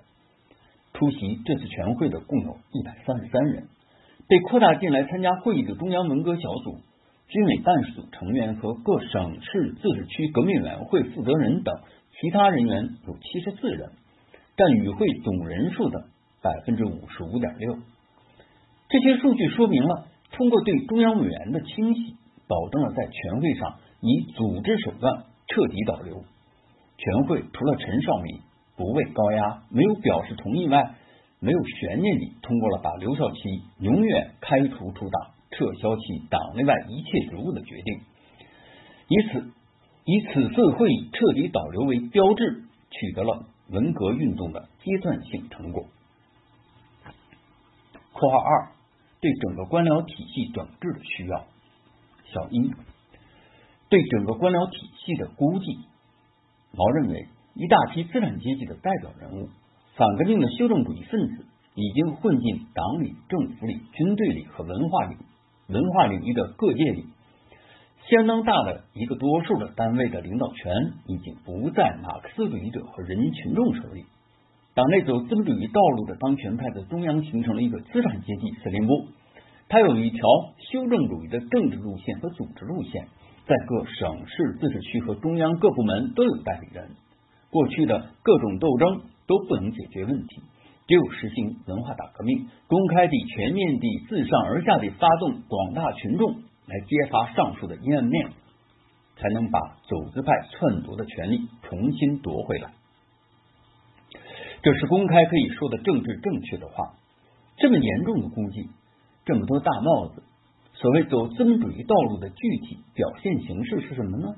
先见有具体说明，像三字一包、三喝一勺等，早就被毛制止了，相关人员也受到了处理。用毛后来自己的话来说明，那个时候的党权、宣传工作的权、各个省的党权、各个地方的权，比如北京市委的权，我也管不了了。所以那个时候我说无所谓个人崇拜，倒是需要一点个人崇拜，这是为了反对刘少奇。一九六七年六月三日，江青在为人民立新功的讲话中说。主席还健在，有些人就可以不听主席的话。在上海的时候，华东局、上海市委里头可微妙呢。主席的话不听，我的话更不听。但是一个什么人的话，简直捧得像圣经一样的。看来不是什么资产阶级的代表人物、反革命修正主义分子的问题，问题是听不听话，听谁的话。小二对整个官僚体系的整治，举不出什么资产阶级反革命修正主义的事儿，但确实存在着七千人大会上对刘少奇的掌声，四清运动中特别是高级干部对刘少奇的赞同、支持与臣服。既然毛憋过气，就要出气，就要触及他们的灵魂，但要对几乎所有的干部进行整肃，其数量之大，人员之多。通过以往正常的组织手段是无法达到目的的。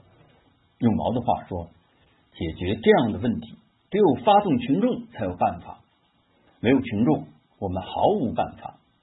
而利用搞个人崇拜建立起来的无与伦比的威望，利用发动起来的懵懂冲动的青年学生和本来就与官僚阶层有着深刻矛盾的群众，打倒任何人，教训任何人，不必再用开会定罪名。讨论、批判、表决这些程式化的东西，即使是在以往的运动做出了结论的人，仍然可以批斗，触及皮肉，触及灵魂，如对彭德怀的武斗。据中共中央组织部统计，国家机关副部长和地方副省长以上的干部被立案审查的，约占同级干部总数的百分之七十五。有六万多名干部被迫害致死，集团性的冤假错案近两万件，涉及干部达几十万人。利用群众通过文革来大规模整肃干部，显然毛的目的达到了。真正要被打倒的、被清理的，都是被毛认为要么是在刘的系统里，要么被认为这些人即使与刘没有什么密切联系，但对彻底导流不利。要么就是导流过程中牺牲品。文革初始被拿来祭旗的吴晗便是一例。一九六七年三月十六日，中共中央文件《中发六七九十六号》明确指出，在反对刘少奇、邓小平资产阶级反动路线的斗争中，揭发了薄一波、刘兰涛、安子文、杨宪珍等六十余人的叛徒集团。这些叛徒长期隐藏在党内，窃据了中央和地方党政领导机关的重要职务。揭露这个叛徒集团是无产阶级文化大革命的伟大胜利，是毛泽东思想的伟大胜利。这些间谍分子出狱后，由于刘少奇等的包庇重用，把他们安插在党政军的重要领导岗位上，其中有少数人在抗日战争中牺牲了，还有许多人在重新混入党内以后，成为刘邓资产阶级反动路线的坚决执行者，成为反革命修正主义分子。成为党内走资本主义道路的当权派，六十一人被正式确定为叛徒集团，是刘少奇让他们叛变而后重用他们的。刘自然就是这个叛徒集团的头子。对此，毛不可能不知实情。显然，搞这个涉及这么多人的冤案，是为了罗织刘少奇的罪状，是为了彻底导流。对于大部分干部，不过。是毛要烧一烧他们，要触及他们的灵魂，让他们今后自觉地一切以毛的马首是瞻，就像毛对批斗陈吉显的最高指示一样，烧一下可以，不过不要烧焦了。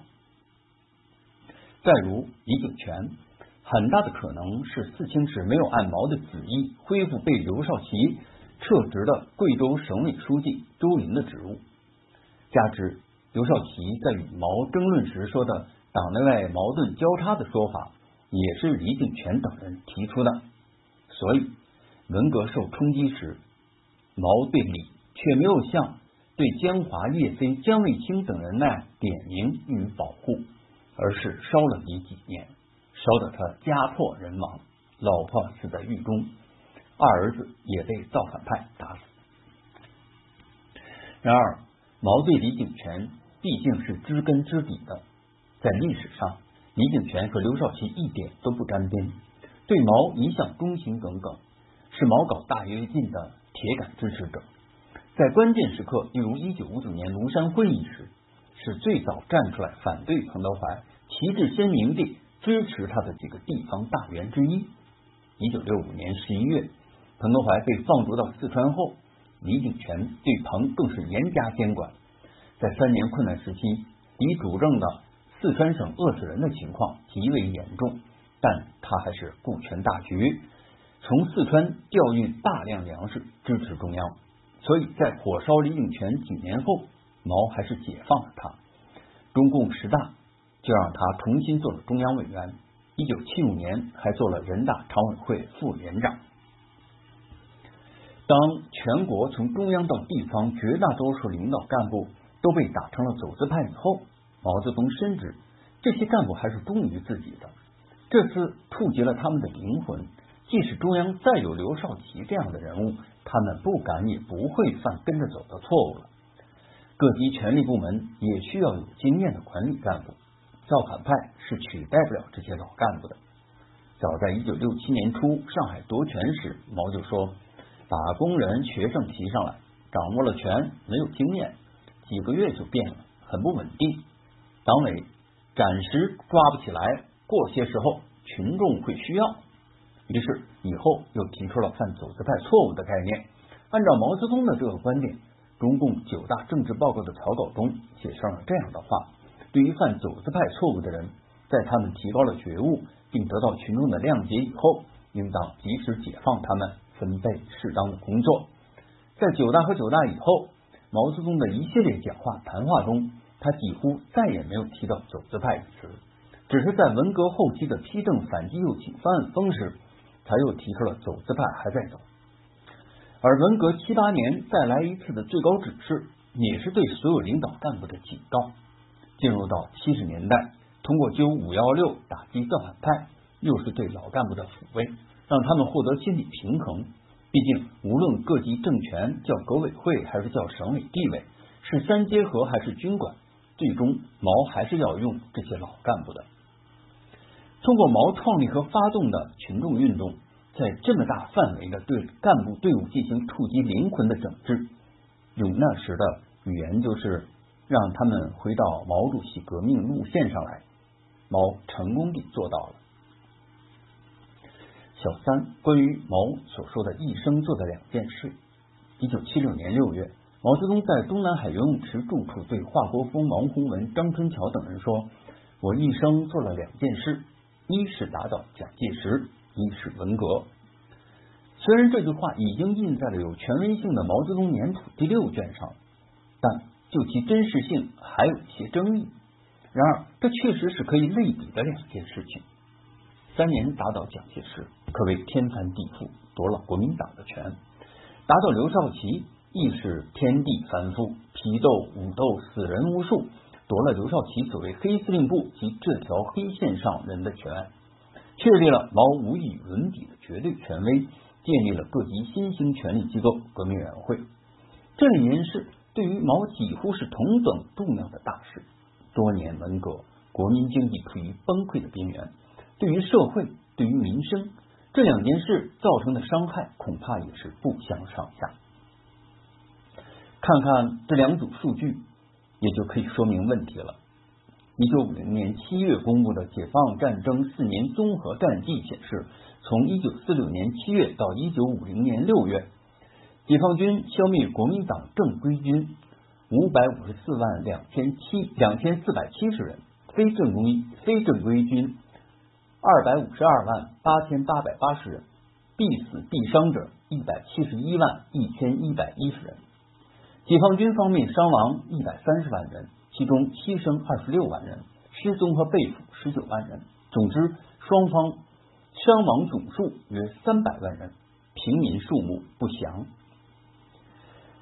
易建英在十二届一中全会后的中央政治局扩大会议上，曾披露文化大革命遭受迫害及死亡人数：一、规模性武斗事件四千三百多件，死亡十二万三千七百多人；二、二百五十万干部被批斗；三、七百多名七百。哦，是这样，二二百五十万干部被批斗，三十万两千七百多名干部被非法关押，十一万五千五百名干部非正常死亡。三，城市有四百八十一万各界人士被打成历史反革命、现行反革命、阶级分子、反革命修正主义分子、反动学术权威，非正常死亡六十八万三千多人。四，农村有五百二十多万地主富农，包括部分上中农家属被迫害，有一百二十万地主富农及家属非正常死亡。五，有一亿一千三百多万人受到不同程度的政治打击，五十五万七千多人失踪。总之，因为文革运动死亡的人数为三百一十六万一千七百余人。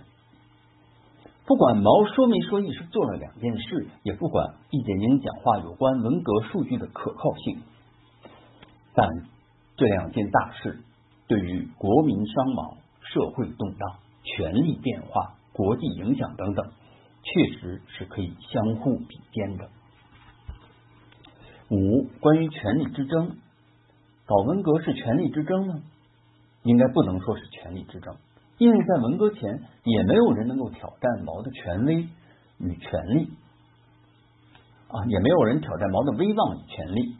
早在一九四四年三月，不但推定了毛泽东为政治局主席，还决定由毛泽东、刘少奇、任弼时组成书记处，处理中央日常工作，毛毅为主席。正依刘少奇的建议，其他两个书记是主席的助手，不是一个像过去那样成为联席会议的形式。主席对中央日常工作有最后决定之权，此后毛的最后决定之权便约定俗成，一直延续。虽然因大跃进的失败，毛的威望受到了些许影响，但仍享有绝对权威。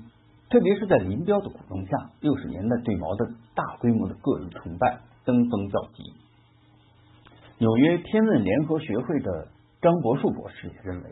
在文革前，毛泽东的种种表现来看，他对自己的权力掌控是充满信心的。以毛担心自己被刘少奇架空而发动文革的权力斗争，从这个角度无法得到满意的解释。一九六六年上半年，毛仍在前台；在那之后的一九六二年上半年，毛有两年的时间似乎在二线了。那是因为出现了全国性的大饥荒和特大经济困难。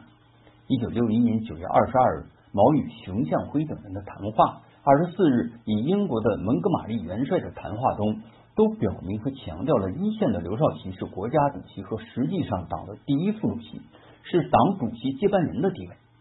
即使刘主持一线工作，由刘主持政治局会议，但所有的决策、所有的重大人事任命和所有的。用中央名义发的文件都得由毛决定拍板。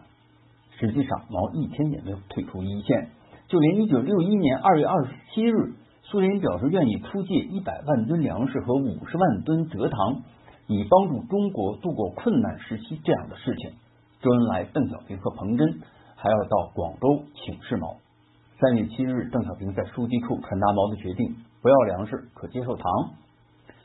尽管毛毛名义上处于二线地位，但却有更大的自由度，既可以不具体承担责任，又仍是最高的监国者。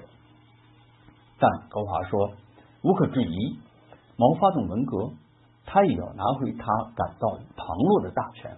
大权旁落是毛自己这样说的。现在流行一种分析模式，好像一论及毛的这个层面就是不深刻、不学术。其实这是十分荒谬的。那么毛所说的大权旁落指的是什么呢？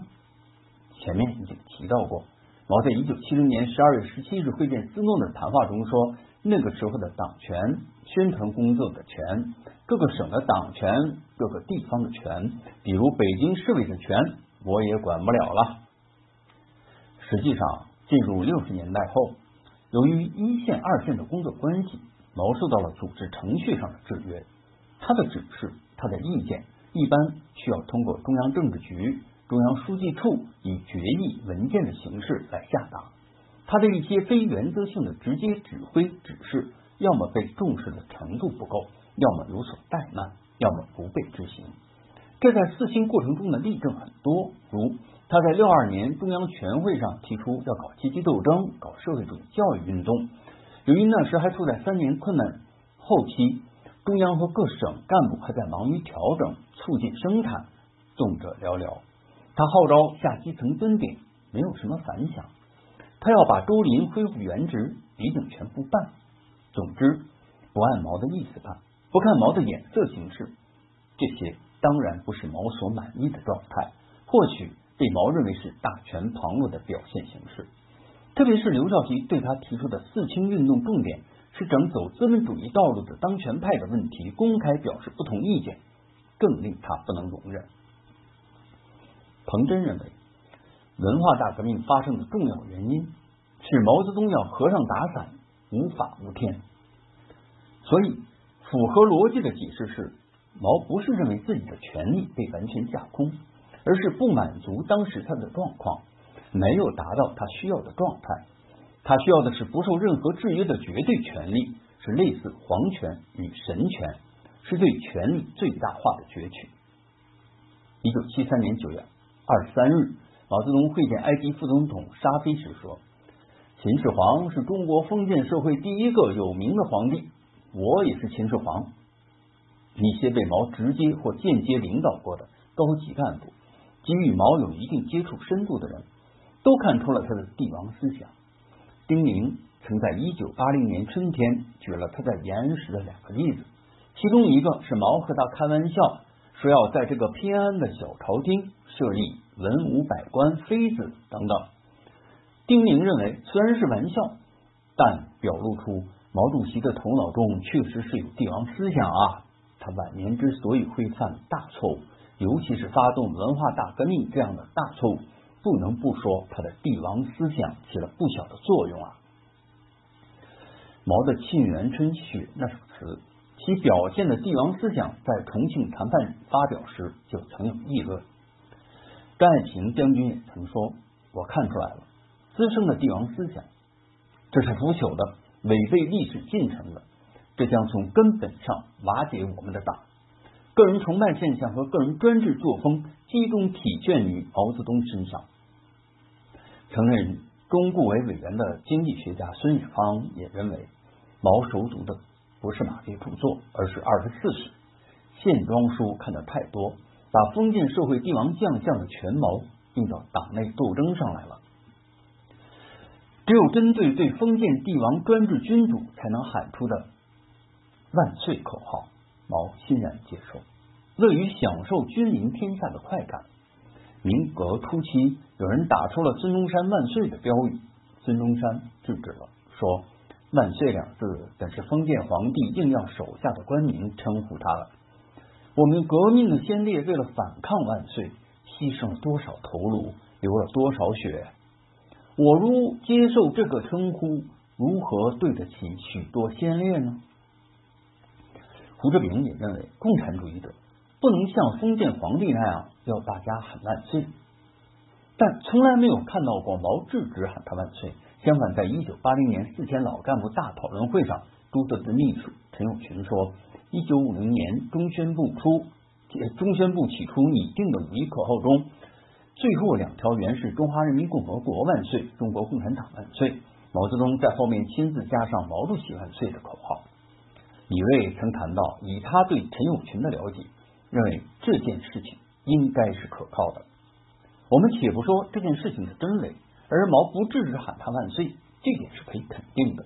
否则就不会出现铺天盖地的万岁声。文革开始后，个人崇拜达到顶峰，毛所说的话就是最高指示，政治局只是按他的旨意办，集体权力大缩水。江青说他就是毛的一条狗。让他咬谁就咬谁，那时的政治局呢，也是完全按他的眼色行事，任何人对他都是唯命是从，围着他的指挥棒转。七千人大会上有讲到民主集中制时，还说拿中央常委或者政治局来说，常常有这样的事情。我讲的话，不管是对的还是不对的，只要大家不赞成，我就得服从他们的意见，因为他们是多数。到了九大时，包括毛设了五个政治局常委，四个认为要设国家主席，他一人不同意，就全否了。所谓民主集中制，全集中于毛一人，那还有什么民主？总之，文革达到了他的理想状态，登上了古今中外无与伦比的权力巅峰，使历史上所有帝王都黯然失色。赫鲁晓夫在他的回忆录里说：“毛打倒一切。”以便把国家引向尊他为神的境地，不再是领袖，而是神。这是毛搞文革的成果，也自然是搞文革的目的。六，关于反官僚主义与乌托邦之说。括号一，关于反官僚主义，官僚主义比起反革命、资本主义、修正主义来说，其实是一个很温和的字眼，表明的是一种作风、一种工作方式，充其量是错误。与高度集中的政治经济体制和缺少对职权职责权限的严格确定的规定有关。要从根本上清除官僚主义，必须解决权力过分集中，健全法治法规，并建立相应的权力制约和监督体系，而不是靠号召、参加劳动、联系群众就能解决的。毛泽东盲目发动大跃进运动。把三年困难时期信阳地区大面积饿死人说成是民主革命不彻底，认为只能是那里的地主富农和反动势力进行阶级报复，这种看法不是很可笑的吗？不就是严重的脱离实际、脱离群众的官僚主义特征吗？用大的官僚主义发动文革运动，反对小的官僚主义，似乎是不可思议的荒唐的事。如果说毛认为刘少奇在一线时的官僚主义盛行，要搞运动，要铲除官僚主义，那么在毛的直接领导下，一九六七年一月后，各单位陆续成立了新的政权革命委员会，即使包括在成立初期的一段时间里的一些造反派上来的人员，这些在毛的文革时代建立的新政权就不存在官僚主义了。新旧权力机构的表现有根本的区别吗？百姓得到了官僚更多的关心，百姓的权利增加了还是生活水平提高了？或者是百姓的事情比以前好办了。毛号召干部参加劳动，联系群众，这都是缓和官僚和群众的矛盾，避免矛盾激化，使官僚们体察一些下情。但这不会从本质上解决官僚主义的问题。总之，毛不会也不可能因为反官僚主义而发动文革这样的大运动。（括号二）关于乌托邦之说，很多研究者认为，毛泽东发动文革的重要因素是毛的乌托邦理念，其表现形式便是他的五七指示。小一，五七指示的公开发表过程。一九六六年五月七日，毛泽东给林彪写了一封信，这封信后来被称为五七指示。信中前一大段主要讲了军队要成为大学校，学政治、学军事、学文化，又能从事农副业生产，又能办一些中小工厂，军民永远打成一片，要随时参加批判资产阶级的文化革命斗争。后面又说到。同样，工人也是这样，以工为主，也要先学军事、政治、文化，也要搞四清，也要参加批判资产阶级，在有条件的地方，也要从事农业生产，如大庆油田那样。农民以农为主，包括林木富渔，也要兼学军事、政治、文化，在有条件的时候，也要由集体办些小工厂，也要批判资产阶级。学生也是这样。以学为主，兼学别样，既不但学文，也要学工、学农、学军，也要批判资产阶级。学制要缩短，教育要革命。资产阶级知识分子统治我们学校的现象再也不能继续下去了。商业、服务行业、党政机关工作人员，凡有条件的也要这样做。毛对于这封信，可能是出于某种考量，在一九六六年。五月十二日下午，通过机要秘书徐岳夫，要陈伯达、杨成武和戚本禹连夜出发，于第二天五月十三日一早赶到上海毛的住处。毛让他们讨论五月七日写给林彪的信。毛做了一些说明，从张鲁是东汉末年的农民领袖，也有些共产主义想法谈起，说我们现在找到比张鲁更好的办法了。解放军总后勤部总结的这个经验。就是一个共产主义社会未来的萌芽，每个人分工不是那么刻板，要以业为主，全面发展。要领导的，做领导的也要劳动，定期劳动一下，和大家打成一片。分配上要允许有点差别，但不要太大，不要搞特殊，要成为一个呃，不要搞特殊，成为一个特殊阶层。之后，这三个人的讨论发言都是一些符合拔高等誉美之词。毛让他们会后修改文件，他们对毛的信没有什么改动，只是对总后勤部报告的标点字句做了一点小的修正，又讨论起草了一个中央通知的文稿。第二天，即五月十四日，毛给批下来了，说写的东西可用。随后，中央政治局扩大会议一致通过，并正式下发了这个文件，并被称为毛主席的五七指示。此后，按照陈伯达写的纲要。组织人员写了一篇文章，发表了《人民日报》五七指示社论，文中有“共产主义大学校”的提法，而没有毛“共产主义社会未来的萌芽”的说法。看来，这些人也可能认为“共产主义萌芽”的说法不合适。小二对五七指示的解读，很多学者都认为五七指示就是例证。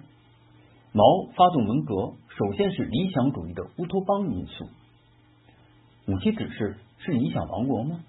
与发动文革有什么真正的联系吗？这封信谈到军队不打仗时要搞生产，对此古已有之，从汉代起就有屯垦戍边。即使加上闲时学政治、学军事、学文化，也都是现实很容易做的事情。看不出什么理想主义色彩。对于其他工农商学，不过是要一业为主，兼干其他。从事过专业生产的人都知道，这样做什么都做不精，做不好。在世界上很多国家早已实现社会化大生产的时代，毛还是囿于封闭的小农经济、自给自足的生产模式。这种落后的生产方式是一种倒退。与马克思的物质财富充分涌流的共产主义社会更是风马牛不相及。怎能称作共产主义社会未来的萌芽？把生产关系、先进的社会分工模糊化，各行业一业为主，兼干其他，再加上批判资产阶级，这样的形式与没有城乡差别、没有工农差别、没有体力劳动与脑力劳动差别的社会，似乎没有必然联系，更谈不上所有人都能获得政治、经济、文化上的平等权利。这些似乎是政治正确的话，毛可以想，也可以说。问题是怎么做的？城乡二元结构体制，城乡之间的户籍壁垒，两种不同资源，包括粮食、布等生活必需品配置制度。通过这些表现的城乡差别、工农差别，是谁造成的？改过吗？真想改吗？还是必须通过搞文革来改？到文革后期，一九七五年宪法。干脆取消了关于迁徙自由的规定，户口和粮票完全限制了农民的流动。农业户口吃商品粮是梦想，几乎是不可逾越的鸿沟。至于在政治、经济、文化上的平等权利问题，五七指示所列举举的工农兵等都属于红五类范畴，不存在政治、文化的不平等。经济收入上。由于工资的差别、工分的差别、工资与工分的差别，肯定有一些，但是基本上都处在贫困阶层。文革的现实证明，这点细微的差别，通过斗私批修，通过斗争走资本主义道路的当权派和批判受过资产阶级教育的知识分子，没有也不可能得到解决。社会上、政治上的不平等当然存在，就是政治贱民。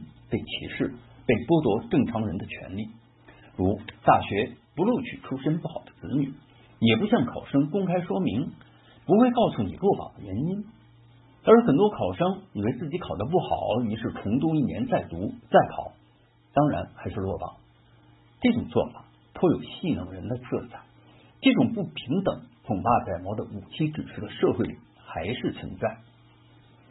还有人认为，五七只是勾画了类似桃花源似的理想社会，充满了毛的浪漫色彩。《桃花源记》里是这样说的：土地平旷，屋舍嫣然，有良田、美池、桑竹之属，阡陌交通，鸡犬相闻，其中往来种作，男女一株，悉如外人，黄发垂髫，并怡然自乐。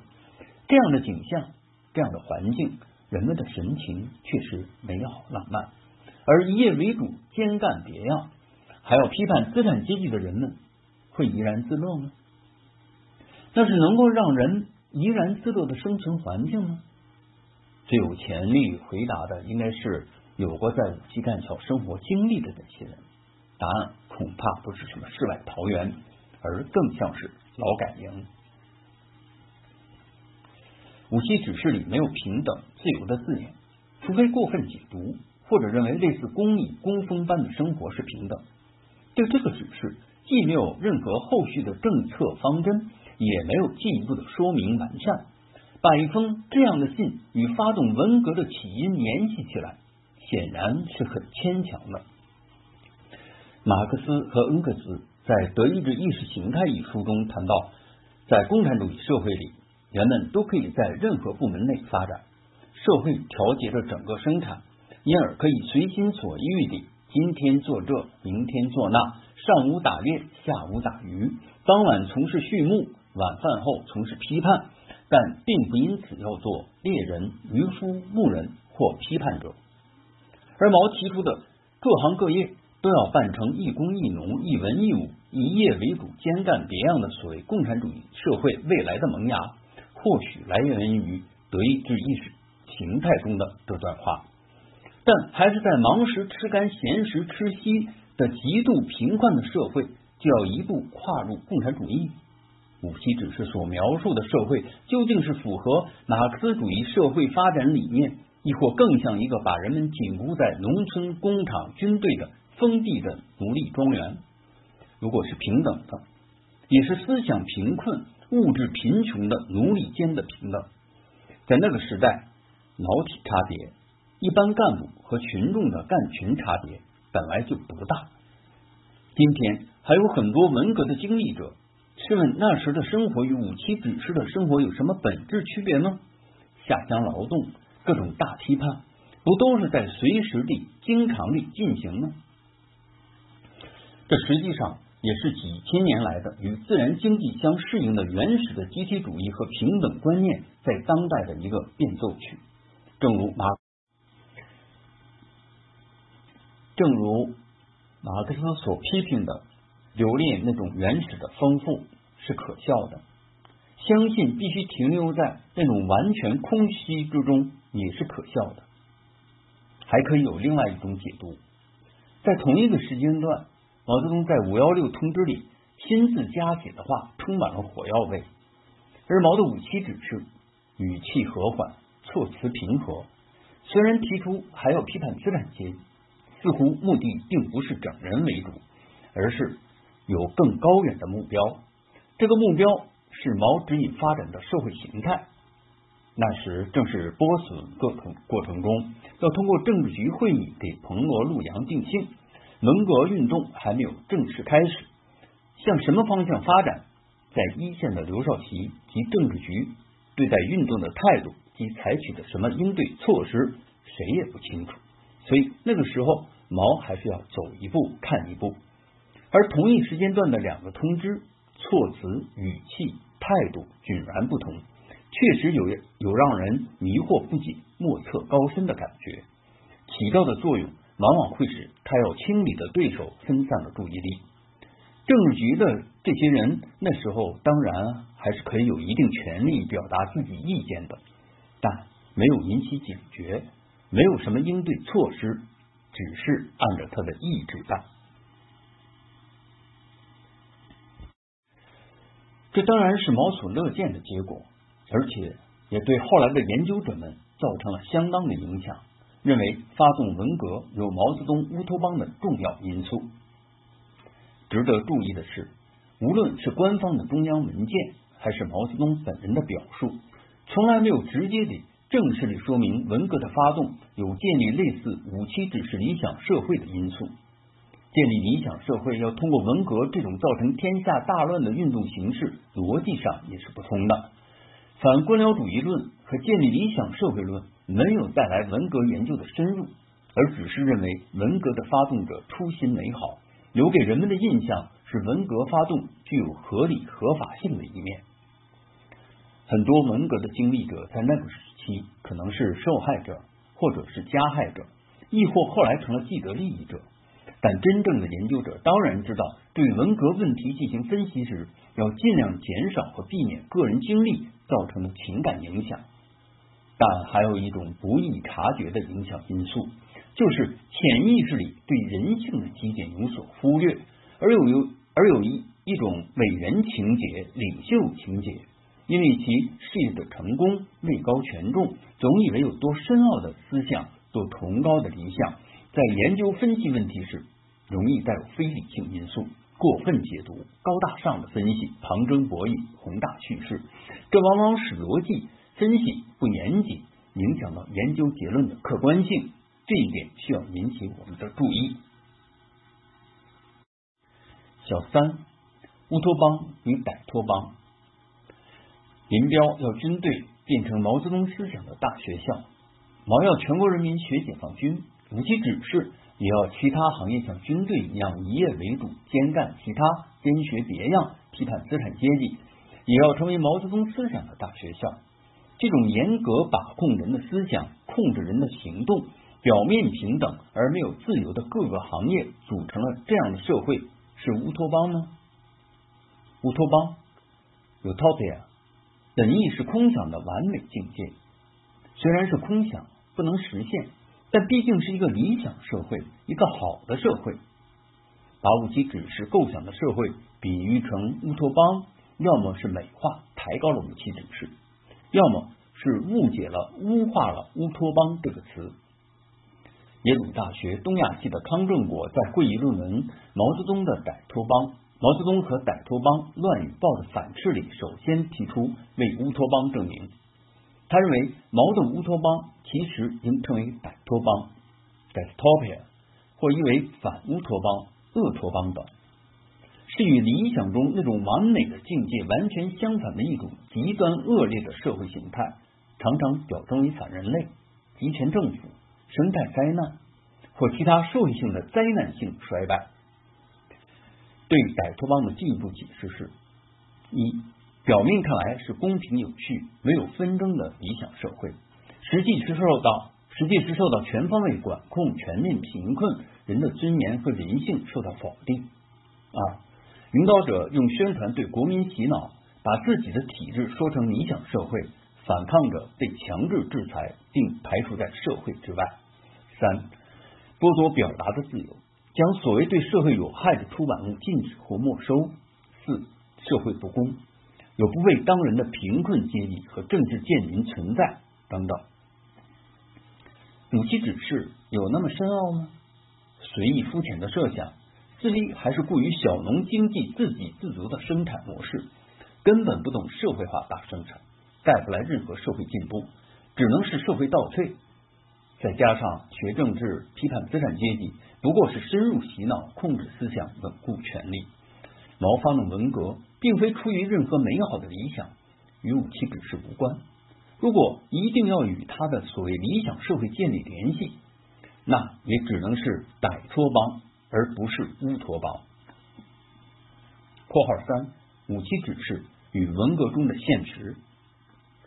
如果说武器指示是毛建立理想社会的蓝图，那么对其试行践行能有什么问题吗？能受到什么阻碍或反对吗？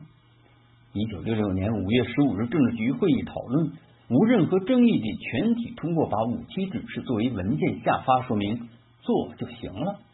有什么必要通过文革的形式来实行？毛对此既无进一步的构想和指示，也没有把文革运动和五七指示建立什么联系。直到一九六八年，黑龙江省革命委员会组织大批机关干部下放劳动。在柳河办了一所农场，定名为武器干校。人民日报里报道了全国第一所武器干校的情况，并在编者案中公开发表毛主席毛泽东的指示：广大干部下放劳动，这对干部是一种重新学习的极好机会。除老弱病残者外，都应这样做。在职干部也应分批下放劳动。此后，各地纷纷办起武器干校，中央和地方党政机关、高等院校、科研文艺事业单位的大批干部、教师、专家、文艺工作者被下放到农村武器干校，从事农业生产和革命大批判。文化大革命结束后，一九七九年二月，国务院发出关于停办武器干校有关问题的通知，干校寿终正寝，成了历史名词。胡省主编《中国共产党的七十年》中指出，大批机关事业单位的干部、知识分子下放到农村，在各种武器干校从事体力劳动，长期被排除在各项业务工作和科学文化研究之外，耽误了在这方面学习和深造的宝贵时光，给国家现代化建设造成的损失也很大。文革后，官方也认为。这是对知识分子强迫劳动的一种迫害形式。武器干校对于武器指示中的工农等主体根本没有涉及，工农等行业的兼干其他、兼学别样也没有体现。当然，学政治大批判一直没有停止过。虽然武器指示在其他，虽然武器指示在社会其他行业没有什么影响和动作。但在教育界成为文化大革命中办学的方针，造成了教育制度和教学秩序的混乱。特别是在大学的招生制度上，毛主张工农兵上大学管大学，大学入学不考试，致使特权阶层走后门司空见惯。时任教育部副部长李奇也指出了那时的招生工作中存在着严重的走后门现象，出现了诸如请客送礼、弄虚作假。内定名单等不正常的手段，有的女知青为了上大学，甚至被迫以被迫以出卖肉体为代价。对于走后门上大学，一九七五年五月三日深夜，毛泽东把在京的中央政局委员召集到他的住处。在这次会议上的讲话中，有一段是专门谈走后门的，就是否定批走后门。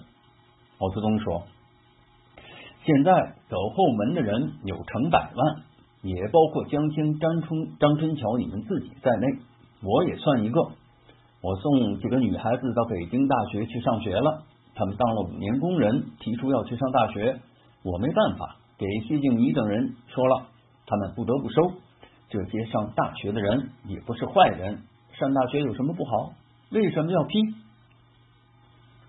毛说走后门进大学的也不是坏人，这是典型的偷换概念。本来也没有人说是坏人，而是说这种方式、这种行为不对。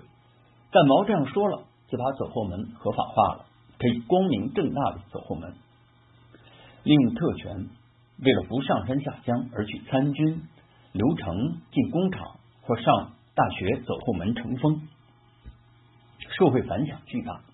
一九七四年初，时群谢景仪不管出于什么目的，在中共中央、国务院直属机关批林批孔动员大会上提出批林批孔要联系实际之一，就是。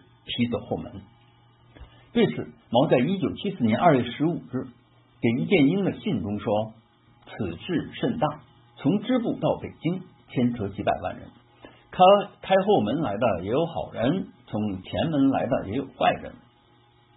如果毛热衷于建立一个公平平等的理想社会，为此发动文革，不惜打破自己建立的组织架构，那么起码应该以身作则吧？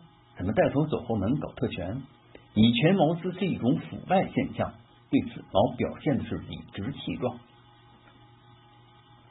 如果说毛的乌托邦中有按巴黎公社原则在夺权后建立新的权力机构，十六条也提倡按巴黎公社原则选举，实际上各级革命委员会的干部人选大多是各种政治力量平衡的结果，没有一家是真正选举产生的。